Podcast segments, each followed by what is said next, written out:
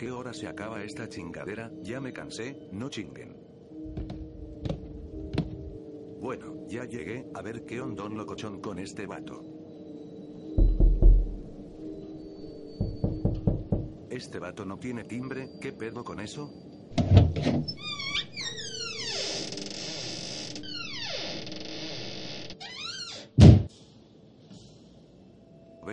Hablarte de un negocio, una oferta, una ganga que no podrás desaprovechar, señor de las tinieblas.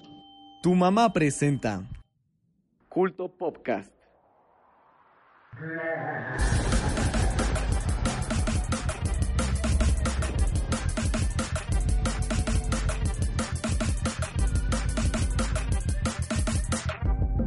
El día de hoy hablaremos de HBO Max, thriller, juegos de terror, La Granja, episodio de Halloween, The Flash y mucho más.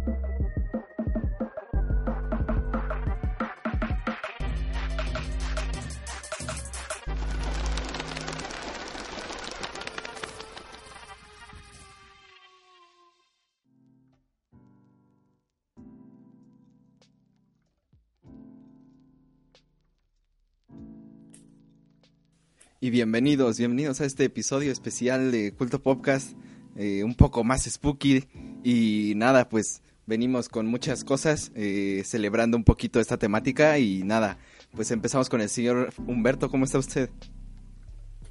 Muy spooky el día de hoy. no, pues, feliz, feliz de regresar otra semana más y de no tener eh, el control del podcast. Pues, no, sí, es, es un desastre, pero aquí estamos felices siempre. Muy bien, muy bien, qué bueno. Lo sé, lo sé. eh, eh, es un poco difícil esto, pero aquí seguimos. Eh, nada, eh, qué bueno, qué bueno. Estamos listos con muchas secciones, ¿verdad, señor Humberto? Así es. Así es, así es. Y alguien más que trae sus secciones, señor Toris, ¿qué tal? Muy, muy bien, señor Carlos, aquí, aquí pasándola. En el Día de Muertos, ya, ya cené. ¿Ya estás muerto? Sí, sí, ya cené mi, mi pancito de muerto y, y lo que puse en mi ofrenda porque ya me morí. Otra vez fruta, no, no. no. ¿Qué, qué te tendríamos que poner? Por una mandarina. ¿Qué te tendríamos que poner en tu ofrenda, Toris? Este, un pay de limón. ¿Una Eh. silla? ¿Otra silla? un, un pastel y una silla, no. ¿Qué tiene que ver pasar con el? Nada. Mejor pasemos a alguien que sabe esa referencia, señor Fernando. Uf, pues aquí estamos, obviamente, y como no podemos decirle que no una bien fría, pues vamos ¿Una a... silla? Sí, una, una bien muerta. Vamos a, vamos a continuar aquí, vamos a... Vamos a encontrarnos con nosotros mismos esta noche. Vamos a hablar de estos temas propiamente spookies. Y, y vamos a y vamos a estar aquí bien a gusto. Yo estoy muy bien aquí disfrutando esta noche que ya no hay carpas ni sonido de fiestas.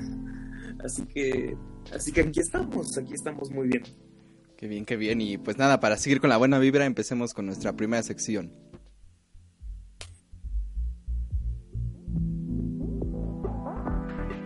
Videojuegos.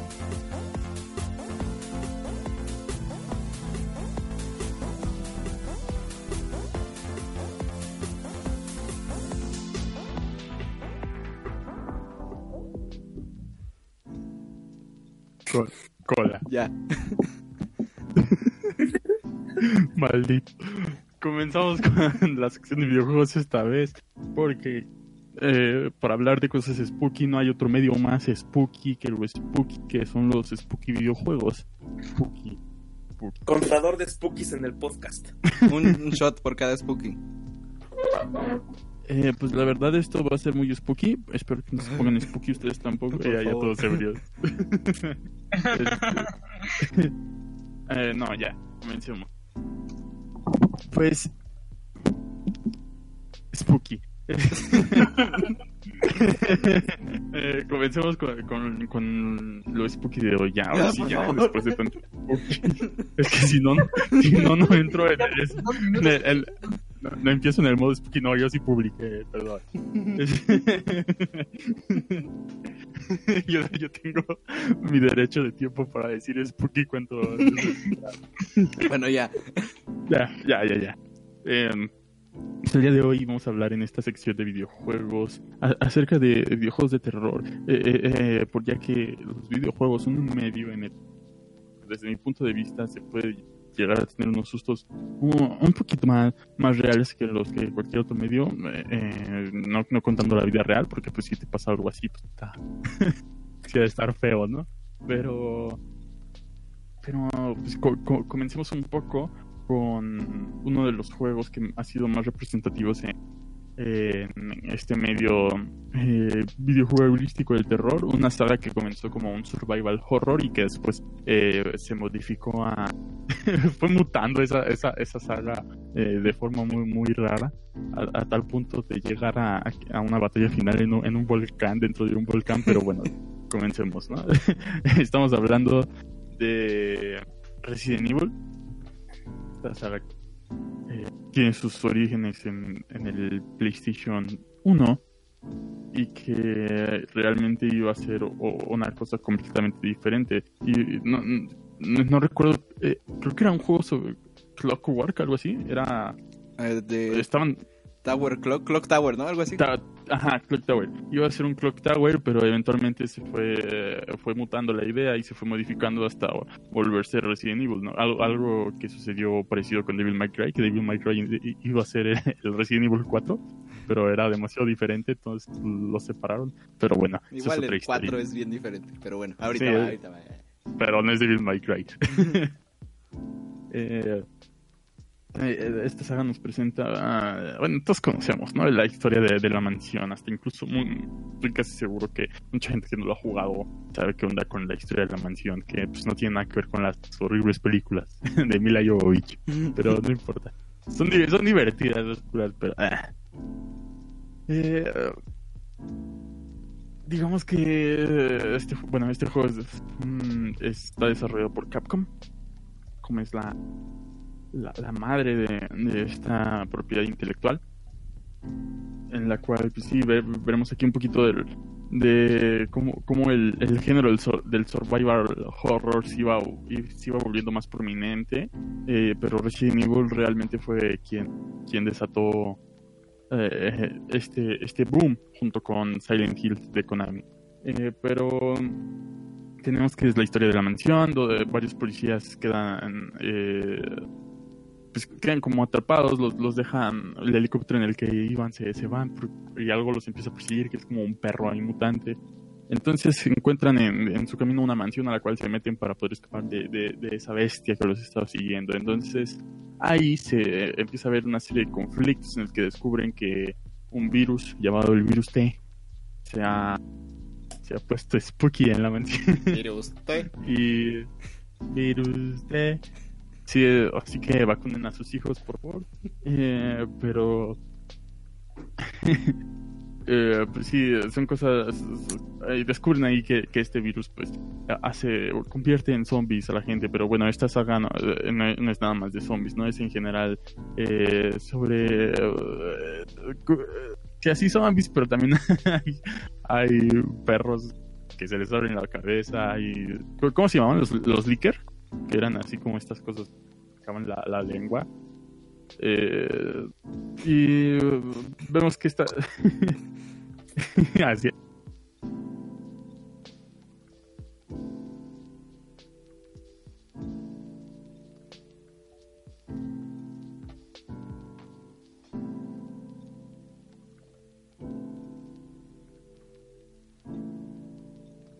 Uh, eh, un momento. Eh, Humberto se nos fue. Eh, nada. Eh, esperemos un poco a que regrese Humberto. En lo que regresa, pues eh, recordemos estas primeras, digamos, acercamientos en Resident Evil que eventualmente tendría un un, un cambio de temática muy extraño eh, porque ya no se enfocaría solo en el terror, sino que eventualmente ya sería más de acción. También mm, recordar, por ejemplo, el horrible doblaje que tenía, que salió en muchos memes. Eh, por ejemplo, el de Jill Sandwich, que es precisamente un meme porque es un doblaje horrible. Tiene una traducción bien extraña con chistes salidos de... Pues no, no de tono, pero como de, de, contexto, ¿no? No tienen mucho sentido. Pero, pero bueno, eh, está ahí, señor eh, Humberto. Así es, hemos ah, nada, regresado. este, en lo que Revivimos. en lo que moriste Sí, sí yo escuché, ah, sí escuché. sí, ah, escuchaste lo Sí. del doblaje. Ah, no, lo del doblaje. Eh, eh, no. bueno, continúa, está- continúa y ya Me- ahorita. mencioné nada nada más mencioné que el doblaje era horrible y salieron varios memes de eso. De, Ah, de ahí sí, de ahí viene lo de atrás de ti, imbécil. Eso es en el Eh, 4. Ajá, Oh, que son españoles con acento latino. Sí, sí, sí. Ah, bueno, sí, lo que comentaba Carlos del doblaje horrible, que eh, llegó hasta, hasta la, la cuarta iteración, porque el 5 está bien en cuanto al doblaje. Digo, también tiene sus cosillas, pero pues nada mal, ¿no? Ya, ya se veía la calidad de, de- de doblaje. Eh, sí, lo que tenían los primeros tres, no, el primero, el primero, es que usaba eh, cutscenes, que son estas, las cinemáticas en live action. y pues supongo que si, si lo jugaste en la época pues causaba un poquito más de, de impresión porque veías ahí personas reales muriendo, que es que. Y después ya eran eh, vídeos pre-renderizados y eh, estaban o sea es un juego que ha envejecido bastante mal y más que nada por sus controles que ya llegaremos a, ese punto Eh, realmente la, la mejor manera de jugar mm, Resident Evil 1 ahorita es jugar el remaster. Bueno, no, el remake. remake que técnicamente es el remaster del remake que salió en GameCube. Es, eh, pero, o sea, no digo yo que es un mal juego. Realmente, pues, sí te, te llega a sacar un, un buen puki susto. Pero es más que nada por, por los controles, que son controles de tanque. Pero son completamente horribles los controles. Pero en el nuevo puedes tener el mod de San Andreas. en el 2, ¿no? Ah, es el 2. del CJ. El remake del 2. Bueno, también. Sí. Ah, supongo que en la versión de PC también puedes modificar. este... Y en general la saga, bueno, los tres primeros juegos que son los de, los de PlayStation, que son los que vamos a hablar así rapidito de, de ellos. Eh, el segundo trata de, bueno, son nuevos protagonistas. ¿Comentaste el nombre de los protagonistas anteriormente? ¿De los primeros? Ah, bueno, en el primer, en el primer juego básicamente es Jill Valentine y Chris Redfield que son los dos de los policías y se descubre que la antagonista es este eh, Albert Wesker, que igual era uno de, sus compañeros. ¿no? Eh, no tiene mucho sentido que hablemos ahorita de, la historia porque pues, igual está bien estúpida, pero está entretenida. Eh, espero que no, no nos odien por decir que Resident Evil es estúpido, pero sabemos que, le- que al menos en este país les, les encanta demasiado, pero ustedes lo saben, ustedes saben que esa franquicia es eh, divertidamente estúpida, no digo que sea mala, estoy diciendo que eh, eh, es este como Sharknado. que... Es tan mala que es buena. Ay, exacto, exacto. Pero también luego está como la comedia involuntaria, ¿no? Por ejemplo, lo de el juego más reciente de, creo que en el más reciente, de Tomb Raider, que todo pasa porque precisamente Lara Croft hace, o sea, como que hace algo que no tendría que hacer y entonces explota ahí una ciudad. y entonces es como estas excusas que no tienen mucho sentido y terminan dando risa más que, más, no sé, más que ser un elemento como que tiene sentido. Incluso, incluso he visto que en YouTube hay como que ciertos canales de ilustradores que se dedican a hacer animaciones parodiando estos videos. Y hay un canal muerto hoy en día que, ¿cómo se llama? Ah, era el vato que hacía también los de The Legend of Zelda. Hagen, no, no sé si recuerdo Ah, muy sí. bien. Que también hacía su parodia de, de Resident Evil, pero en México. Y hacían mucho esta alarde de que realmente el juego está muy cagado. Y, y Y hay una parodia en torno a ello que ha desatado también en varios memes, como pues el más básico es este de detrás de ti, imbécil. Sí, porque haz de cuenta que en el Resident Evil 4 pues vas a España, ¿no? Entonces todos los campesinos de ahí eh, están infectados de otra cosa. De hecho, creo que ya ni es el virus usted, ni me acuerdo. Este. Y pues sí, como, como, como son españoles, eh, los doblaron en español. a pesar de que los demás personajes sí hablan en inglés. Eh, pero entonces se presta para, para bastantes diálogos que resultan en, en maneras eh, que nosotros las veamos graciosas, porque pues, detrás de ti, imbécil, y, y ese, ese tipo de, de, frases que no es común que escuchemos, sobre todo en videojuegos de esa época que no eran eh, doblados a, a, nuestro idioma. y si. Sí, sí, sí. No sé si captan mi idea. Y si no, pues no me importa. Pues sí, o, o por ejemplo, el, este famoso video de Heavy Rain, donde el sujeto no aprieta ningún botón en estas secuencias de, de apretar botones, ¿cómo se llama? Eh, los Quick Time, events, Ajá, en que no aprieta los botones y entonces el sujeto siempre se está cayendo, ¿no? El del juego. El protagonista siempre Sí. se está cayendo y en realidad se convierte en un video de risa cuando técnicamente tendría que ser como de desesperación, ¿no? Porque no estás alcanzando al asesino. Entonces esa es como esta, Sí. esta incongruencia, ¿no? Que a veces hay. Sí, sí, sí. De hecho, en el primer juego de Resident Evil, eh, cuando Albert Wesker, Al- Albert Wesker está contando su plan, Chris se ríe porque se da cuenta que está bien estúpido el plan y, y hasta el Wesker le dice que se deje de reír. y eh, sí, vemos, vemos que a lo largo de, de- de esta franquicia es, eh, es más que nada... el ga- los gameplays han sido buenos. eh, en cuanto a su época, ¿no? Te- como les digo, los primeros tres ahorita, si los juegas la versión de Play 1, es horrible jugarlos porque los controles son horribles.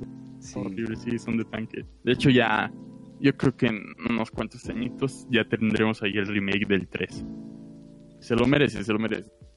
Eh, tenemos en, en el 3 que es este, el, donde sale el enemigo más conocido de, de todo Resident Evil, que es el Nemesis que pues, es esta entidad que te va siguiendo eh, a lo largo del juego. Te va mirando el Ya. cabuz. Que ahorita eh, con el remake del 2, pues eh, el señor X, el Mr. X, el, Gerardo, el- llamémosle Gerardo aquí, este, es el... eh, se volvió como una figura un poquito más importante porque pues, ha estado más reciente y pues se ve más chido con el sombrero y la gabardina, ¿no? Entonces, Pero, por ejemplo, Todo es mejor con una gabardina. este, y nada debajo. Sí, sí, sí. Si, se, si se viste como Undertaker es malo. no, este, yo decía, eh, pero también tienen como su encanto esto, este, digamos, cómo se ve el original, ¿no? Porque tiene estos como fondos eh, que son una Pero imagen. realizado. Ajá. Sí, Y, pero tiene como su encanto verlo, ¿no? Porque es como cómo se arreglaban en la época para lograr eh, tener una Sí, buena eh, definición. Eh, y no solo eso, para que la memoria de- del juego eh, se, pu- se pudiera reducir y así dar más contenido jugable y que realmente el PlayStation en esas épocas, que era el 1, pudiese correr esa cosa y que no estuviera renderizando en tie- tiempo real todos los escenarios que serían eh, bastante complicado para el hardware de aquella época. Y pues ya terminando Resident Evil, nos pasamos a una de las de las franquicias que también fueron bastante importantes en el género del survival horror.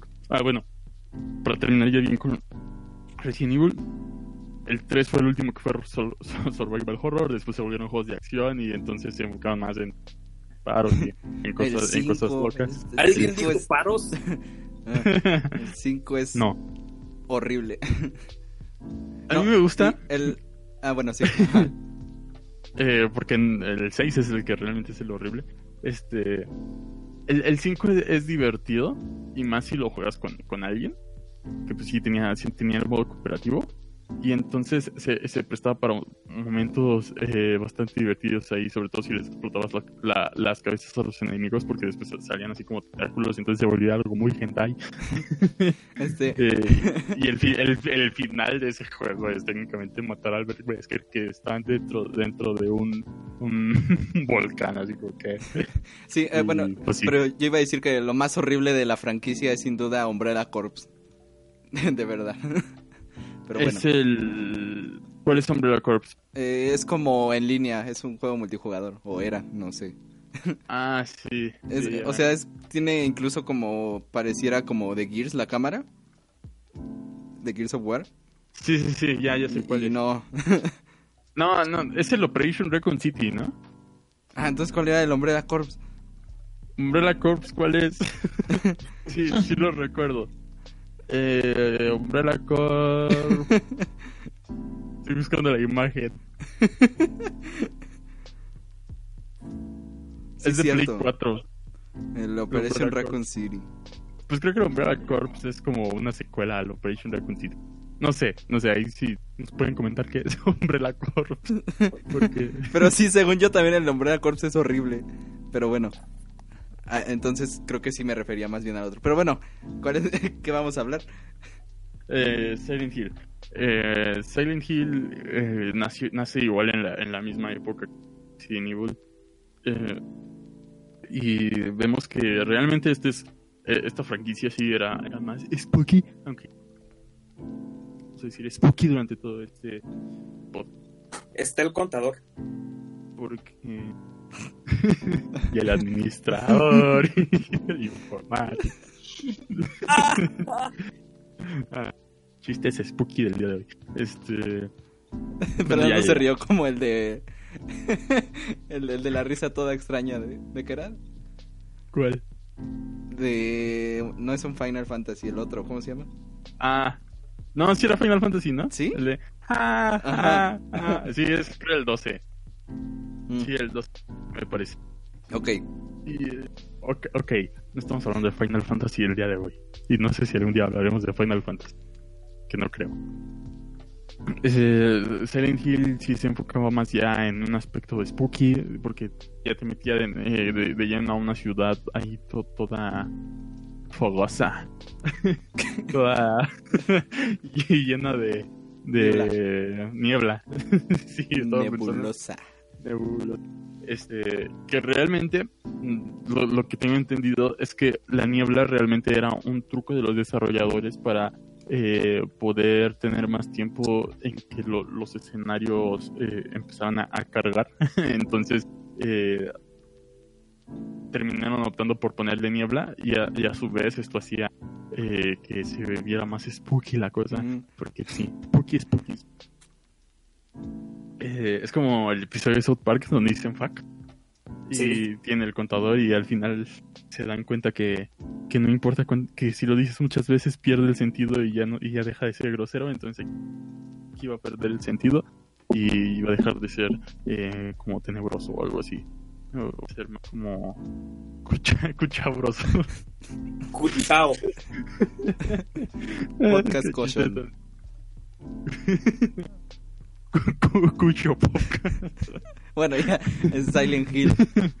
Silent Hill, entonces eh, no vamos a abordar mucho porque de, de este juego porque este sí, este, estos sí merecen ser jugados al menos los dos primeros, porque igual después se volvió, se volvieron completamente diferentes. Ahorita es una máquina de pachinko. de.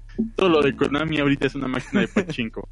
Que- que- no sé si vieron que, que anunciaron un nuevo Castlevania que se ve bien, pero es para teléfonos. Como, ¿Por qué no, no lo pusiste en consolas también y ya se veía bien?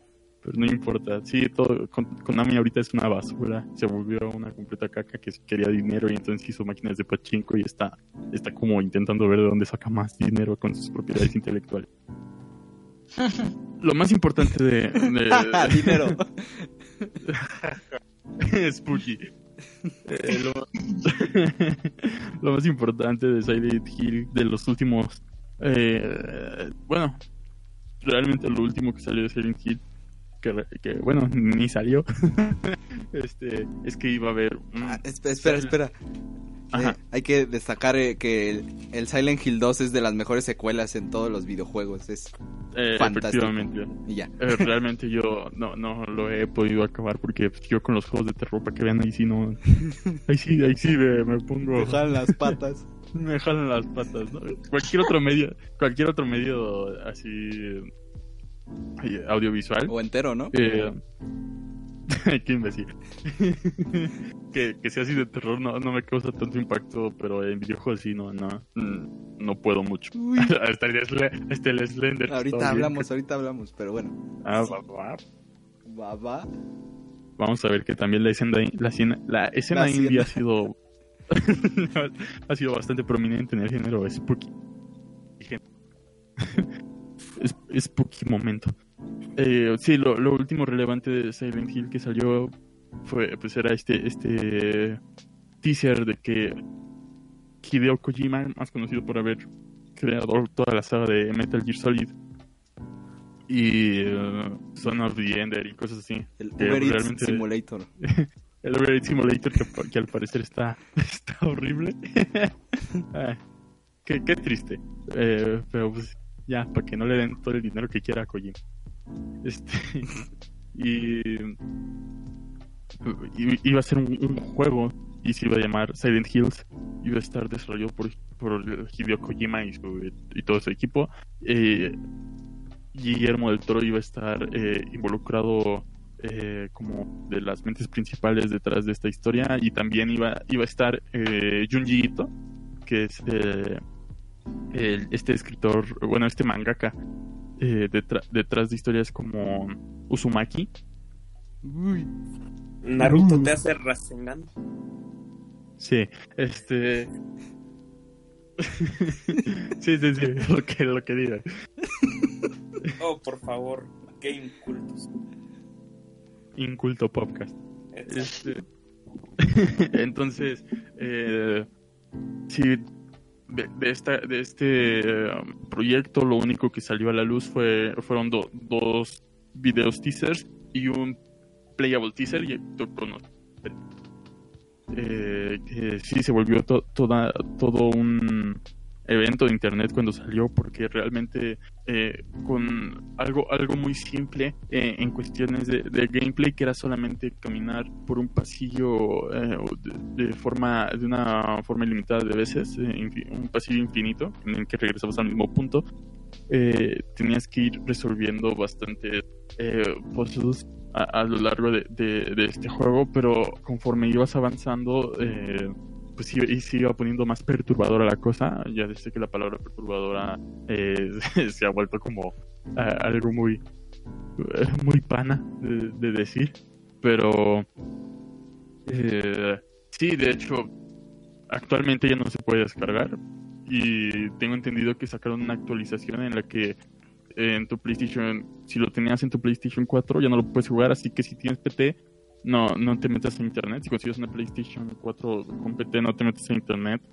Eh, ahora sí que necesitas nunca conectar poder jugar esa cosa. Ha habido eh, proyectos que han intentado revivirlo, pero eh, no creo que se pueda realmente porque ah, conforme va pasando el tiempo y lo van diseccionando eh, estos data miners van descubriendo que hay cosas que nadie ha visto detrás de ese de ese playable teaser que nadie ha podido eh, resolver cómo cómo lograr este eh, eh, pues sí resolver algunos puzzles hay todavía muchos misterios detrás de esto. Hay toda una comunidad eh, de internet que intenta eh, descubrir eh, cosas eh, secretas de este, de este juego y no lo veo no, no lo veo descabellado detrás de la mente de Kojima y con, junto con Guillermo del Toro eh, porque pues tenemos tenemos eh, antecedentes como lo que es Ico Mantis que para poder derrotar a Psycho Mantis tenías que eh, desconectar tu control del Play 1 o sea literalmente tenías que desconectar tu control del Play 1 y conectarlo en el puerto 2 para, para que no pudiera leer tus movimientos Psycho Mantis porque pues si no luego, luego te Sí, ¿verdad? dice que Este, quiere hablar contigo Psycho Mantis este, ver. te lee la memoria la Psycho Mantis y, y, pues qué miedo que, uy qué miedo tú este, no, eh, quería mencionar que en estos como hackeos que se le hacen al juego para tratar de recuperarlo, encontraron que el monstruo este como la que era como una mujer, ¿no? Algo así. eh, siempre estaba detrás de ti, aunque no la vieras. Y entonces eh, era bastante perturbador. Porque de hecho, eh, yo, yo solo lo pude ver en videos de YouTube. Y aún así es un juego que te da un buen de miedo. Está muy bien logrado. Sí, sí, sí. O, sea, eh, a pesar de que es un teaser, creo yo que es, es junto con Silent Hill 2 el mejor juego de terror que hay. Eh, a pesar de que solo es un teaser. No he visto nada de la que hace eh, PT. Es una lástima que no, no haya que el proyecto fuese cancelado, porque pues ya empezaba todo el, el papaye de Konami, ¿no? Eh, van a, a tener en, eh, sus dungeons sexuales a, a Kojima, que no lo dejaban salir por alguna razón. no le dejaban ni, ir por sus premios a, a los Game Awards y, y sí, fue, es una completa tristeza que ese proyecto haya, haya muerto. Ah, pero ahora cuando Eh. va Kojima, ¡pum! Super presentación, ¿no? Ah, pero des- desde siempre, ¿no? Porque como que el Doritos Pop lo hace y él se aman, así. Bueno, más el Doritos Pop siempre lo aman. No, no sé si, no sé si has visto cuando publica cosas Kojima y le pone corazoncitos el Doritos Pop en Instagram. Sí, pero sí, o, o sea, el Doritos Pop haciendo una presentación de Kojima es básicamente el Doritos Pop haciendo una apelación a Kojima. Así es. Pero bueno, eso lo pueden ver en, en videos de los Game Awards. Mm, el señor Carlos quería hablar un poco de la escena indie en cuestiones de, de, de juegos de terror, así que ¿qué, qué nos tiene el día de hoy? Ah, sí, eh, vamos a traer un poco de... Incluso un poquito de nostalgia porque nos tocó un, poco más jóvenes a nosotros. Eh, vamos a empezar con este fenómeno de internet que fue Slenderman. Eh, todos recordamos aquello, aquel momento en que YouTube explotó con videos de, de gente jugando este juego. Y digamos que el juego en sí no era tan, digamos, destacable o incluso así como decir que era una obra maestra, algo así. Porque de hecho era bastante sencillo. La premisa, obviamente, como todos sabemos, era que tenías que encontrar estas ocho páginas. eh, pero mientras tanto te iba siguiendo este personaje sin cara que era Slenderman. Del cual salió la película, ¿no? ¿Ya salió? sí, salió Apenas. Un año o dos. Sí, así como bastante tarde. Sí, pero bueno, eh, ya, ya está pasado de moda, ¿no? Pero en aquel entonces fue toda una un fenómeno porque era bastante terrorífico, pero no en un sentido como como de psicológico, ¿no? Como de terror psicológico, sino que utilizaba un recurso que es más sencillo, que es eh, los screamers. Bajo. Porque, sí, porque de hecho, eh, sí tenía cierto ambiente como tenebroso, pero más bien lo que te daba miedo era que te saliera el screamer. Es como ver este video del, del laberinto que sabes que al final va a llegar un screamer, pues básicamente es eso. Pero bueno, eso no le importó a internet y aún así fue un gran éxito. Hubo un... Ay, no me acuerdo cómo se llamaba. Pero hubo incluso varios proyectos después eh, desarrollados por otras personas y hubo uno que era muy bueno, que no recuerdo su nombre, disculpen. Pero bueno, eh, digamos que... es- Slendy Tubbies. de- sí, eh, Slendy fue uno de esos. Ese, ese- ese estaba... Eh, era mitad chistoso, mitad de miedo, porque sí, no sé, era, eh, O- o tenía sea, como, tenía como elementos, o sea, eh, los Slendytubes estaban muertos, menos uno, y sí tenía, ¿no? Como unas partes medio perturbadoras, pero también te daba risa porque eran los, los los, los. Ah, Siento que ese estaba, estaba más creepy que el. Sí, sí, sí, siento que eh, la ambientación, porque pues el- Sí. al final la jugabilidad era la misma, ¿no? Era, lo mismo. Nada más sí, de hecho, hubo, hubo como un boom de copias de Slenderman.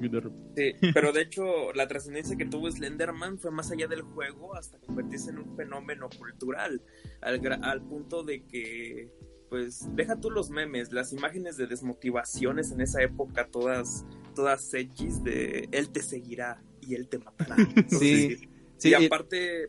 y Se, aparte- cre- se creó toda una historia detrás de esta que si Sí, lo sí. ves, este, o sea, porque hasta hici- hicieron fotos eh, que es que antiguas editadas y se ven bastante bien, o sea, Sí, porque para hacer una, todo una viene- leyenda urbana está chido. Ajá, todo viene de un creepypasta. De, Sí, y es muy interesante porque obviamente los creepypastas son este medio de, de contar historias terroríficas en internet.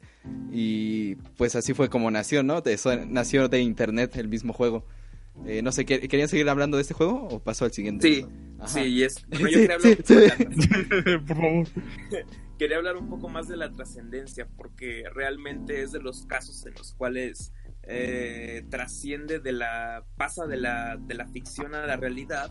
en- y hubiesen, hubieron incluso casos en los cuales ah, hubieron asesinatos que se adjudicaban un poco a Slenderman, ¿no? Un caso muy Es sonado cierto. entre, entre unas niñas gringas que mataron a una compañera suya de la escuela y que dijeron Slenderman me lo ordenó. Y pues más allá de eso, también trascendía, llegó a trascender en el ámbito de, de, hablando ya de géneros de internet, así como el creepypasta, que es un ensayo literario finalmente, también estaba el fanfic. y ahí es en donde entra la degeneración y el declive de Slenderman, porque aquí es en donde suenan estos, estos fanfics en torno a Slenderman y tú, Slenderman tu amante. Y entonces, Con sus eh, tentáculos. un poco, un poco parecido a lo que le pasó a otro personaje, a Jeff experto en Chespirito. a Jeff Tequilas. Bueno, Jeff the Killer le pasó lo mismo. Es una degeneración que terminó en un fanfic que pues es prácticamente no una sátira, sino que se lo toman en serio, pero pues quién quiere ser amante de Slenderman finalmente. Así es. Muy bien. eh, siguiente ejemplo de otra cosa que fue un fenómeno en internet: eh, Five Nights at Freddy's. este fue eh, incluso más grande. Es como de los juegos más grandes indies porque fue súper Sí. Eh, saca este. ¿Cómo se llamaba? Toby. No. Ese es el de Undertale. este. Se me olvidó cómo se llamaba. Scott Cawthon, creo que se llamaba. El, el creador de estos juegos. Sacó juego tras juego, tras juego, tras juego. Y básicamente era. como en el 7, ¿no? Creo que sí, y, y varios spin-offs y mucha mercancía. Eh, no, Sí. Había planes para película, pero no sé si ya se cancelaron, no, no estoy seguro. Pero Es digamos como que ser como la de Minecraft que la atrasan y la atrasan. sí, o la de Tetris que está programada. Para acabar como la de emojis. Ay, no. bueno, eh, este juego eh, tiene como el mismo recurso de los screamers. Eh, en este caso tú eres, tú estás estático y estás vigilando un circuito cerrado de cámaras. Y yo tengo que admitir que el primer juego sí me gustó. Porque sí te ponía muy tenso. Porque sabes que, que tienes puntos vulnerables a cualquier momento. Pero no sé, ya después eh, se hizo demasiado grande. La comunidad eh, creció demasiado. Y, y juego tras juego se fue como perdiendo esa esencia que tenía el primero. Que yo creo que era más de de, no sé, como de un poquito del misterio de la historia, porque había como una historia que tenías que descubrir. Y se creó una muy interesante, pues, comunidad de, como de teorías. Y precisamente esta, estas teorías fueron las que siguieron en, en los otros juegos y yo creo que ya fue exprimir demasiado. Desde el segundo sentí eso. ¿Qué- ¿Querías decir algo, eh, Humberto? Sí, que incluso se decía que estaba basada en una historia de un Chuck E. Cheese, ¿no? Ajá. Eh, pero sí, de hecho, el primer juego es bastante bueno desde el punto de vista. Eh, no lo veo, o sea, sé que hay mucha detractora de este tipo de juegos porque pues, er- eran eh, juegos que, que los, los niños eh, jugaban demasiado gracias a, los youtubers. Pero creo que aquí hay, hay este un poco de cambios de gameplay que se vuelven interesantes dentro de la comunidad de eh, indie, que no es tan común verlos, pero eh, como dices, como fue sacando secuela tras secuela el creador, entonces básicamente era lo mismo, tras lo mismo, tras lo mismo, y fue así. La comunidad se terminó cansando también de, de esta franquicia. Así es, sí, sí, pero yo creo que fue interesante, ¿no? Este primer experimento. Sí, sí, sí, sí. Y, y pues para mí ahí se quedó la, la saga, la verdad, lo demás no, no me gustó uno. mucho. Sí. este, La saga. la saga de un juego. este, bueno, y para terminar, eh, un gran ejemplo que es este Outlast. También fue, tuvo su, su pequeño auge en los, con los youtubers. Y pues era este juego, ¿no? Que salió en 2014. Bueno, en 2013 en computadora, pero en 2014 en consolas. Y pues era, yo creo que estaba muy bien hecho porque era, eh, digamos, más una experiencia, no solo esta esperar los sustos, ¿no? Sino que era, tenía una historia detrás, tenía eh, una ambientación y, era más este psicológico.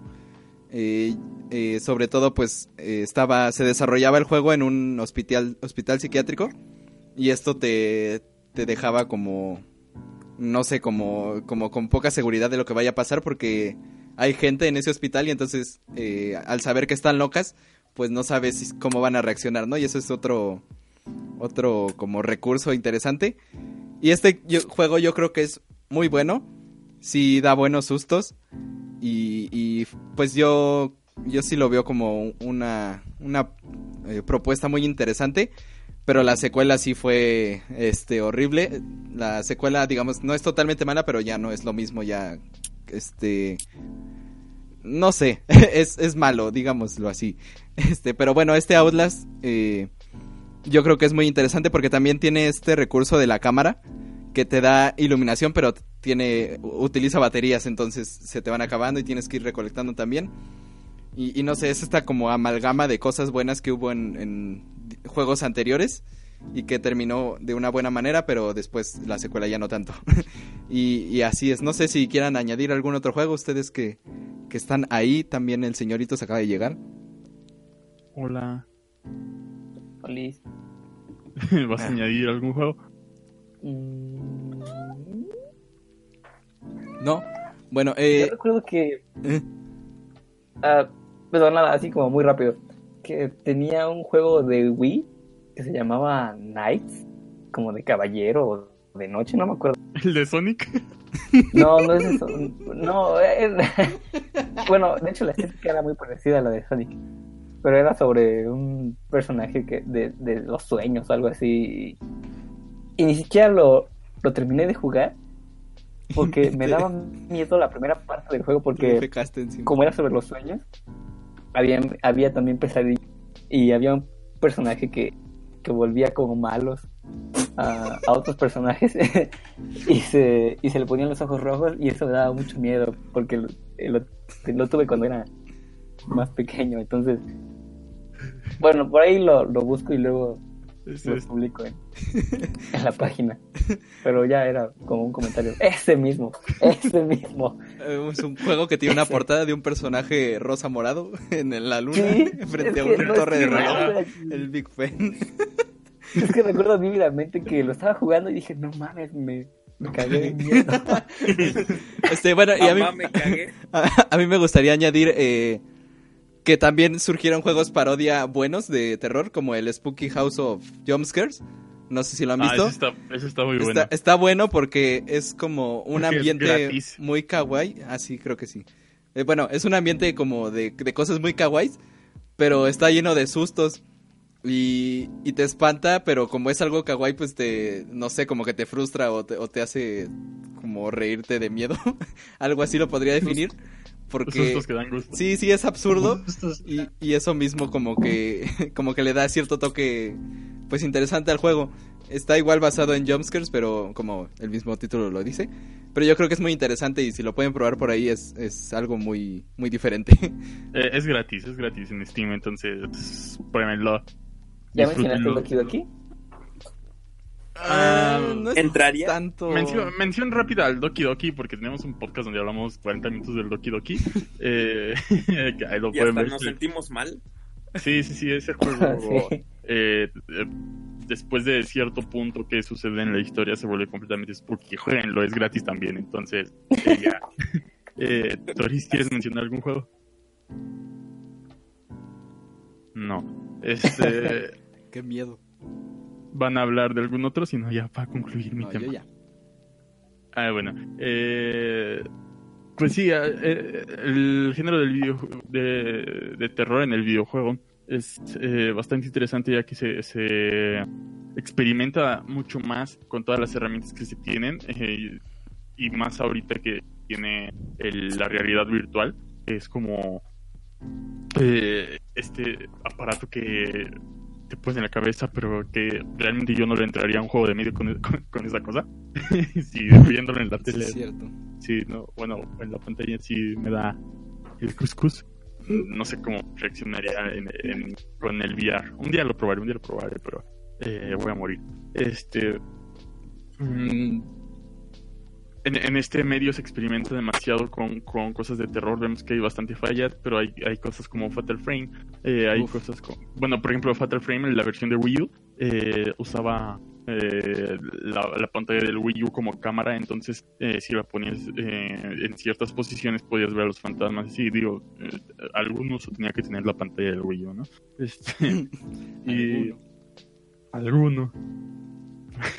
la pantalla del Wii U hasta, hasta en la presentación del Breath of the Wild fue así como es que nos dimos cuenta que la pantalla estaba bien estúpida y por eso quitamos todo de la pantalla así, bueno. Eh, eh, regresando al tema eh, hay bastantes experimentaciones en, en este medio y espero que ustedes disfruten bastante de, de, lo- de los juegos de terror como Luis Mansion que pues, es de los más La tenebrosos, mansión de. Luis 3 que acaba de salir. Luis.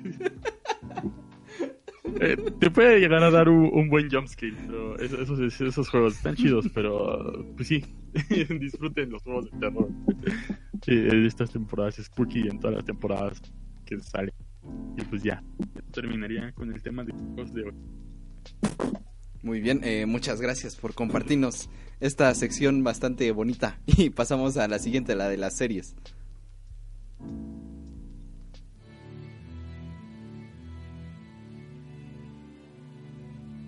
Series.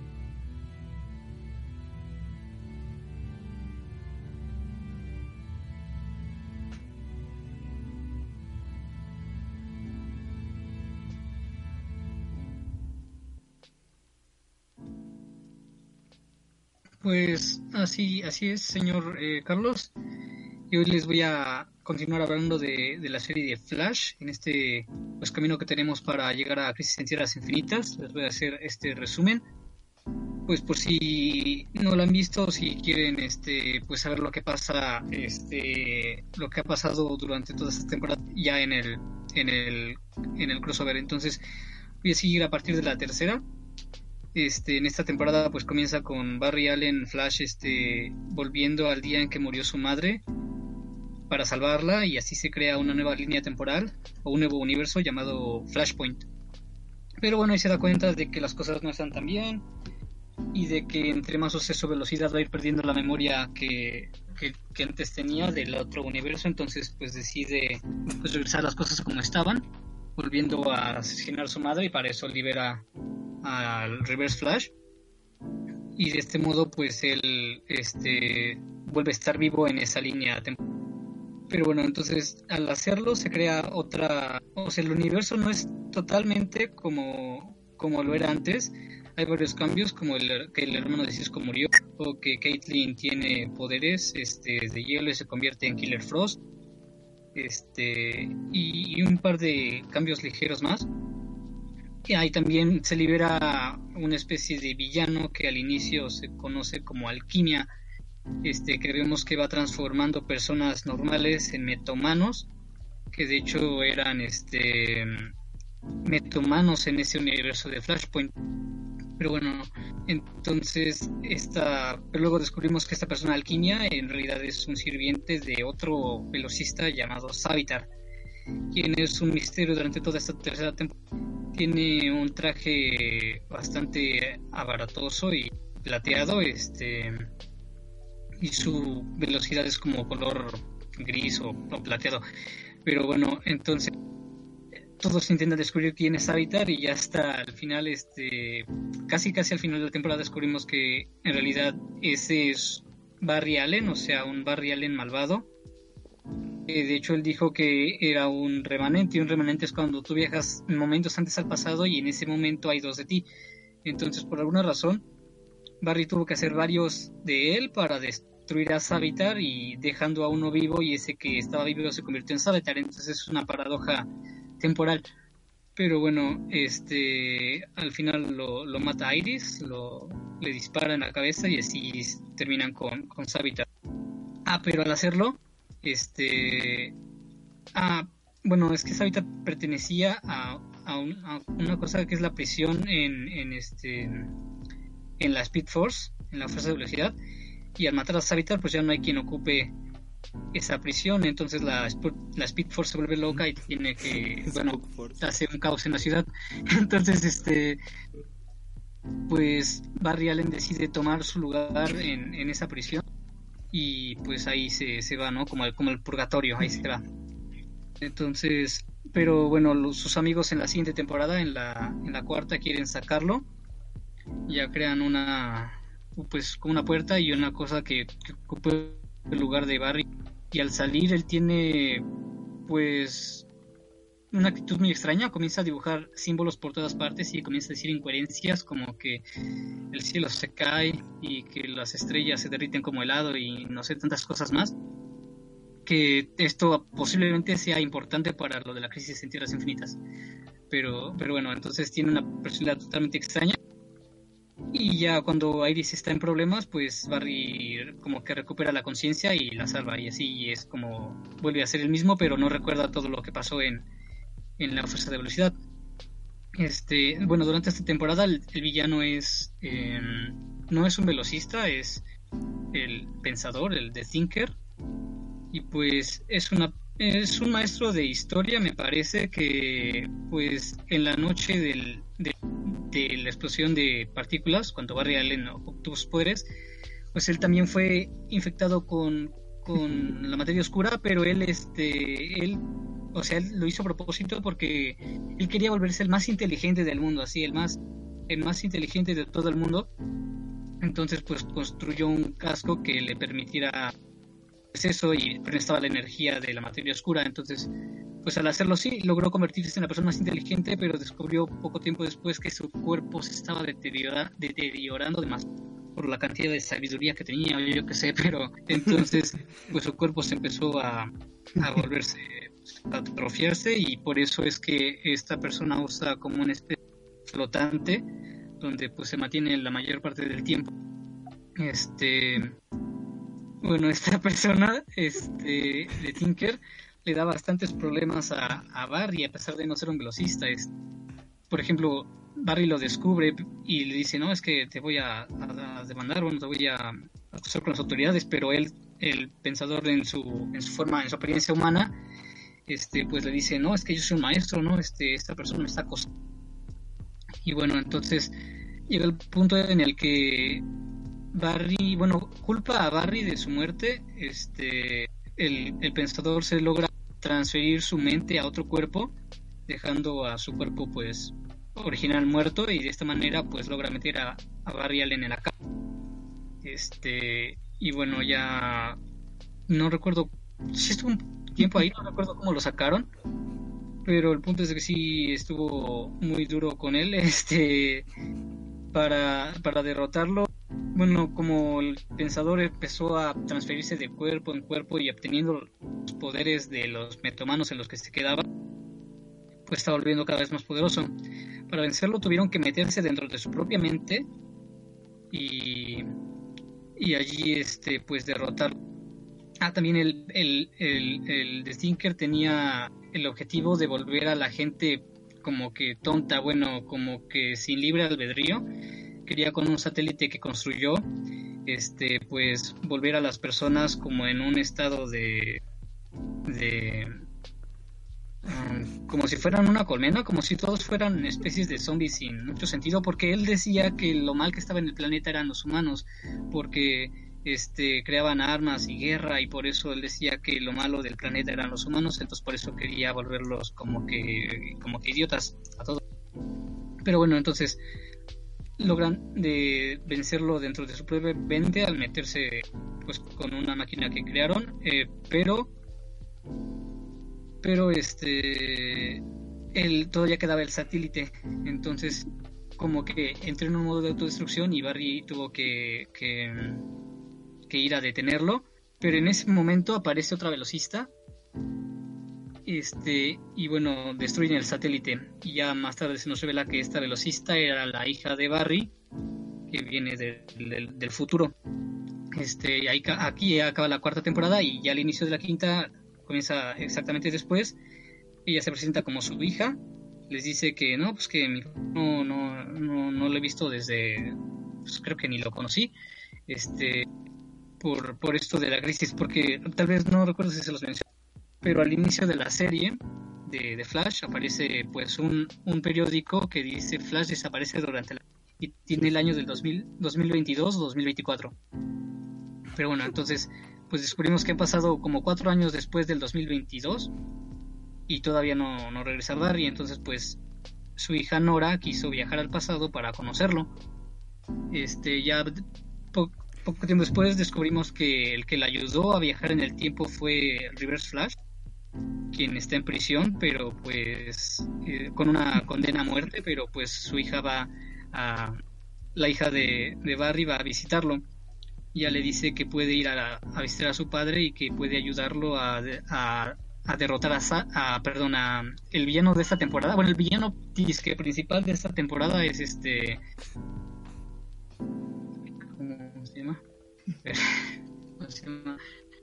Ay, no recuerdo. Tiene un nombre de insecto.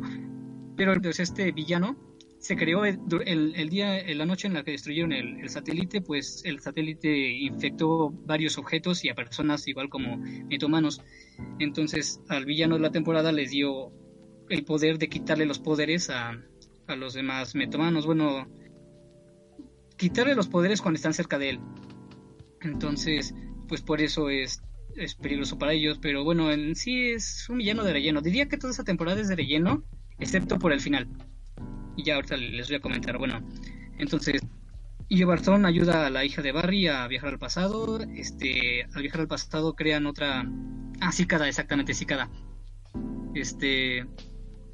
Como, como, como la hija ayudó a, a, a Barry a destruir el satélite, este, se crea otra cicada, o sea, la persona que iba a ser infectada no fue infectada, sino fue otra persona diferente porque el impacto con el, con el satélite fue diferente. Entonces por eso se creó como que otra línea.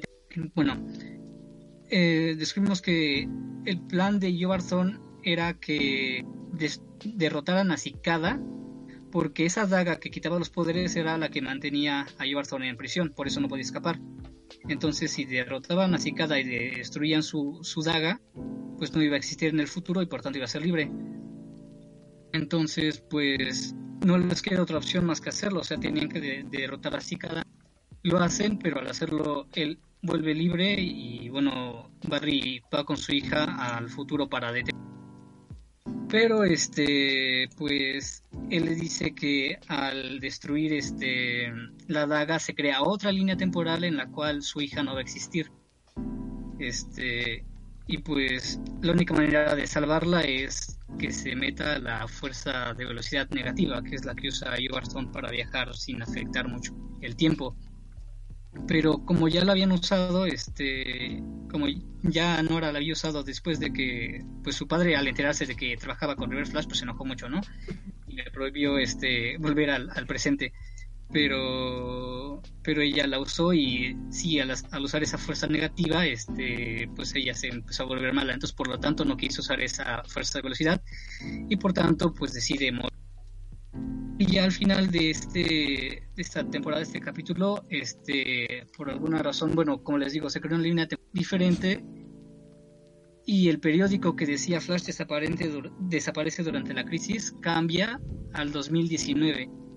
Y es por eso que la crisis va a suceder este año y no este y no hasta el 2022 que no sé, a mí me hubiera gustado más que hubiera sido hasta ese año, no sé, creo que pudieron haber hecho más cosas, pero igual lo entiendo porque pues ya van como este pues ya era momento de acabar con la serie de Arrow y pues tenía que estar ahí, ¿no? Durante la crisis.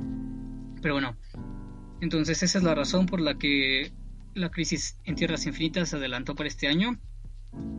Y pues por eso vamos a, ver a Reverse Flash y a, a, a Barry Allen en, en ella. Em, ah, otra cosa que les quiero mencionar. no he visto las siguientes, no he visto las temporadas actuales, pero he estado viendo avances y me parece que, o sea, la crisis no va a ser únicamente el crossover y ya. Va a ser este. O sea, ya empezó desde ahorita. Igual con, con este. ajá, podcast. Este, en los capítulos actuales ya están con el tema de la crisis como una especie, especie de introducción. Entonces, bueno, voy igual a resumírselos antes del día del, crossover, pero me parece que tal vez sí sea necesario como que ver ver estos capítulos antes. Pero, pero bueno, ya lo haremos de, de eso en, en diciembre cuando llegue la crisis. Ya sería todo por mi parte, señor Carlos. Muy bien, muchas gracias por eh, seguirnos contando de esta historia y pues ya estamos esperando para que nos cuentes qué es lo que sigue con y sobre todo con este crossover, ¿no? Que se ve interesante. Y bueno, para esto tenemos que pasar a nuestra siguiente sección.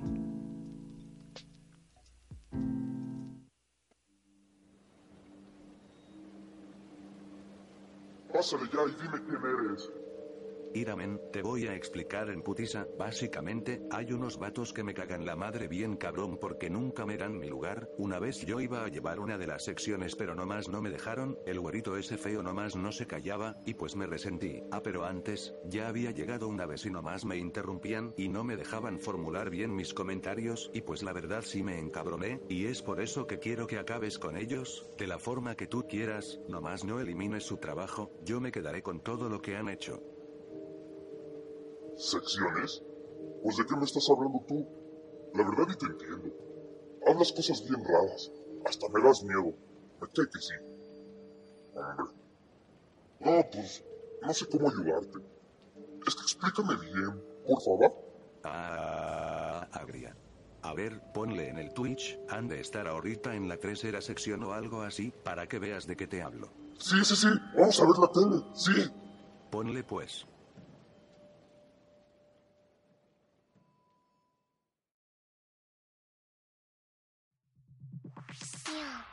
Anime.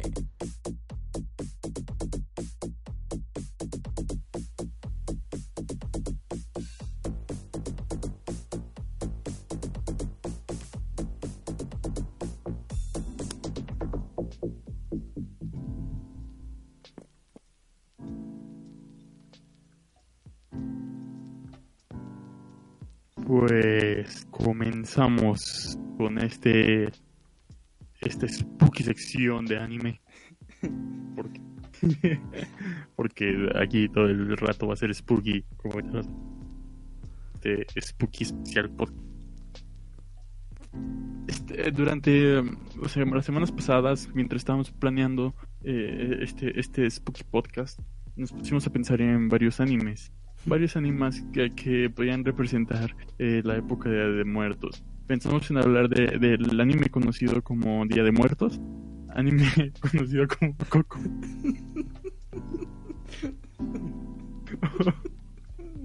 O, el, ánimo. o- o el grandioso anime de la leyenda de la Nahuala. Pero, O el charro negro. o el char- el- toda, toda la saga de, de las leyendas, ¿no? Como la del el chupacabras y Chupaburros. Pero. la leyenda del chupaburros. Pero decidimos, decidimos que en este episodio íbamos a hablar de. eh, de a- aquella. Algo de culto, ¿no? algo, algo de culto. Por eso nos llamamos pues, así. cu- Culto Podcast. No, ¿por qué? Teníamos que llamar en culto podcast o algo. Pero no, no, no, no. no. El, el punto, el punto era a- hablar de te- temas importantes dentro eh, de la cultura popular. Así que decidimos hablar del conocidísimo. Y eh, famosísimo, anime- poderosísimo. famosísimo y po- poderosísimo. Calla cagada. Y poderosísimo anime de la granja. Pero no es la granja cualquiera. No es la que ustedes conocen. Es el especial de Halloween de la granja. La serie de la granja.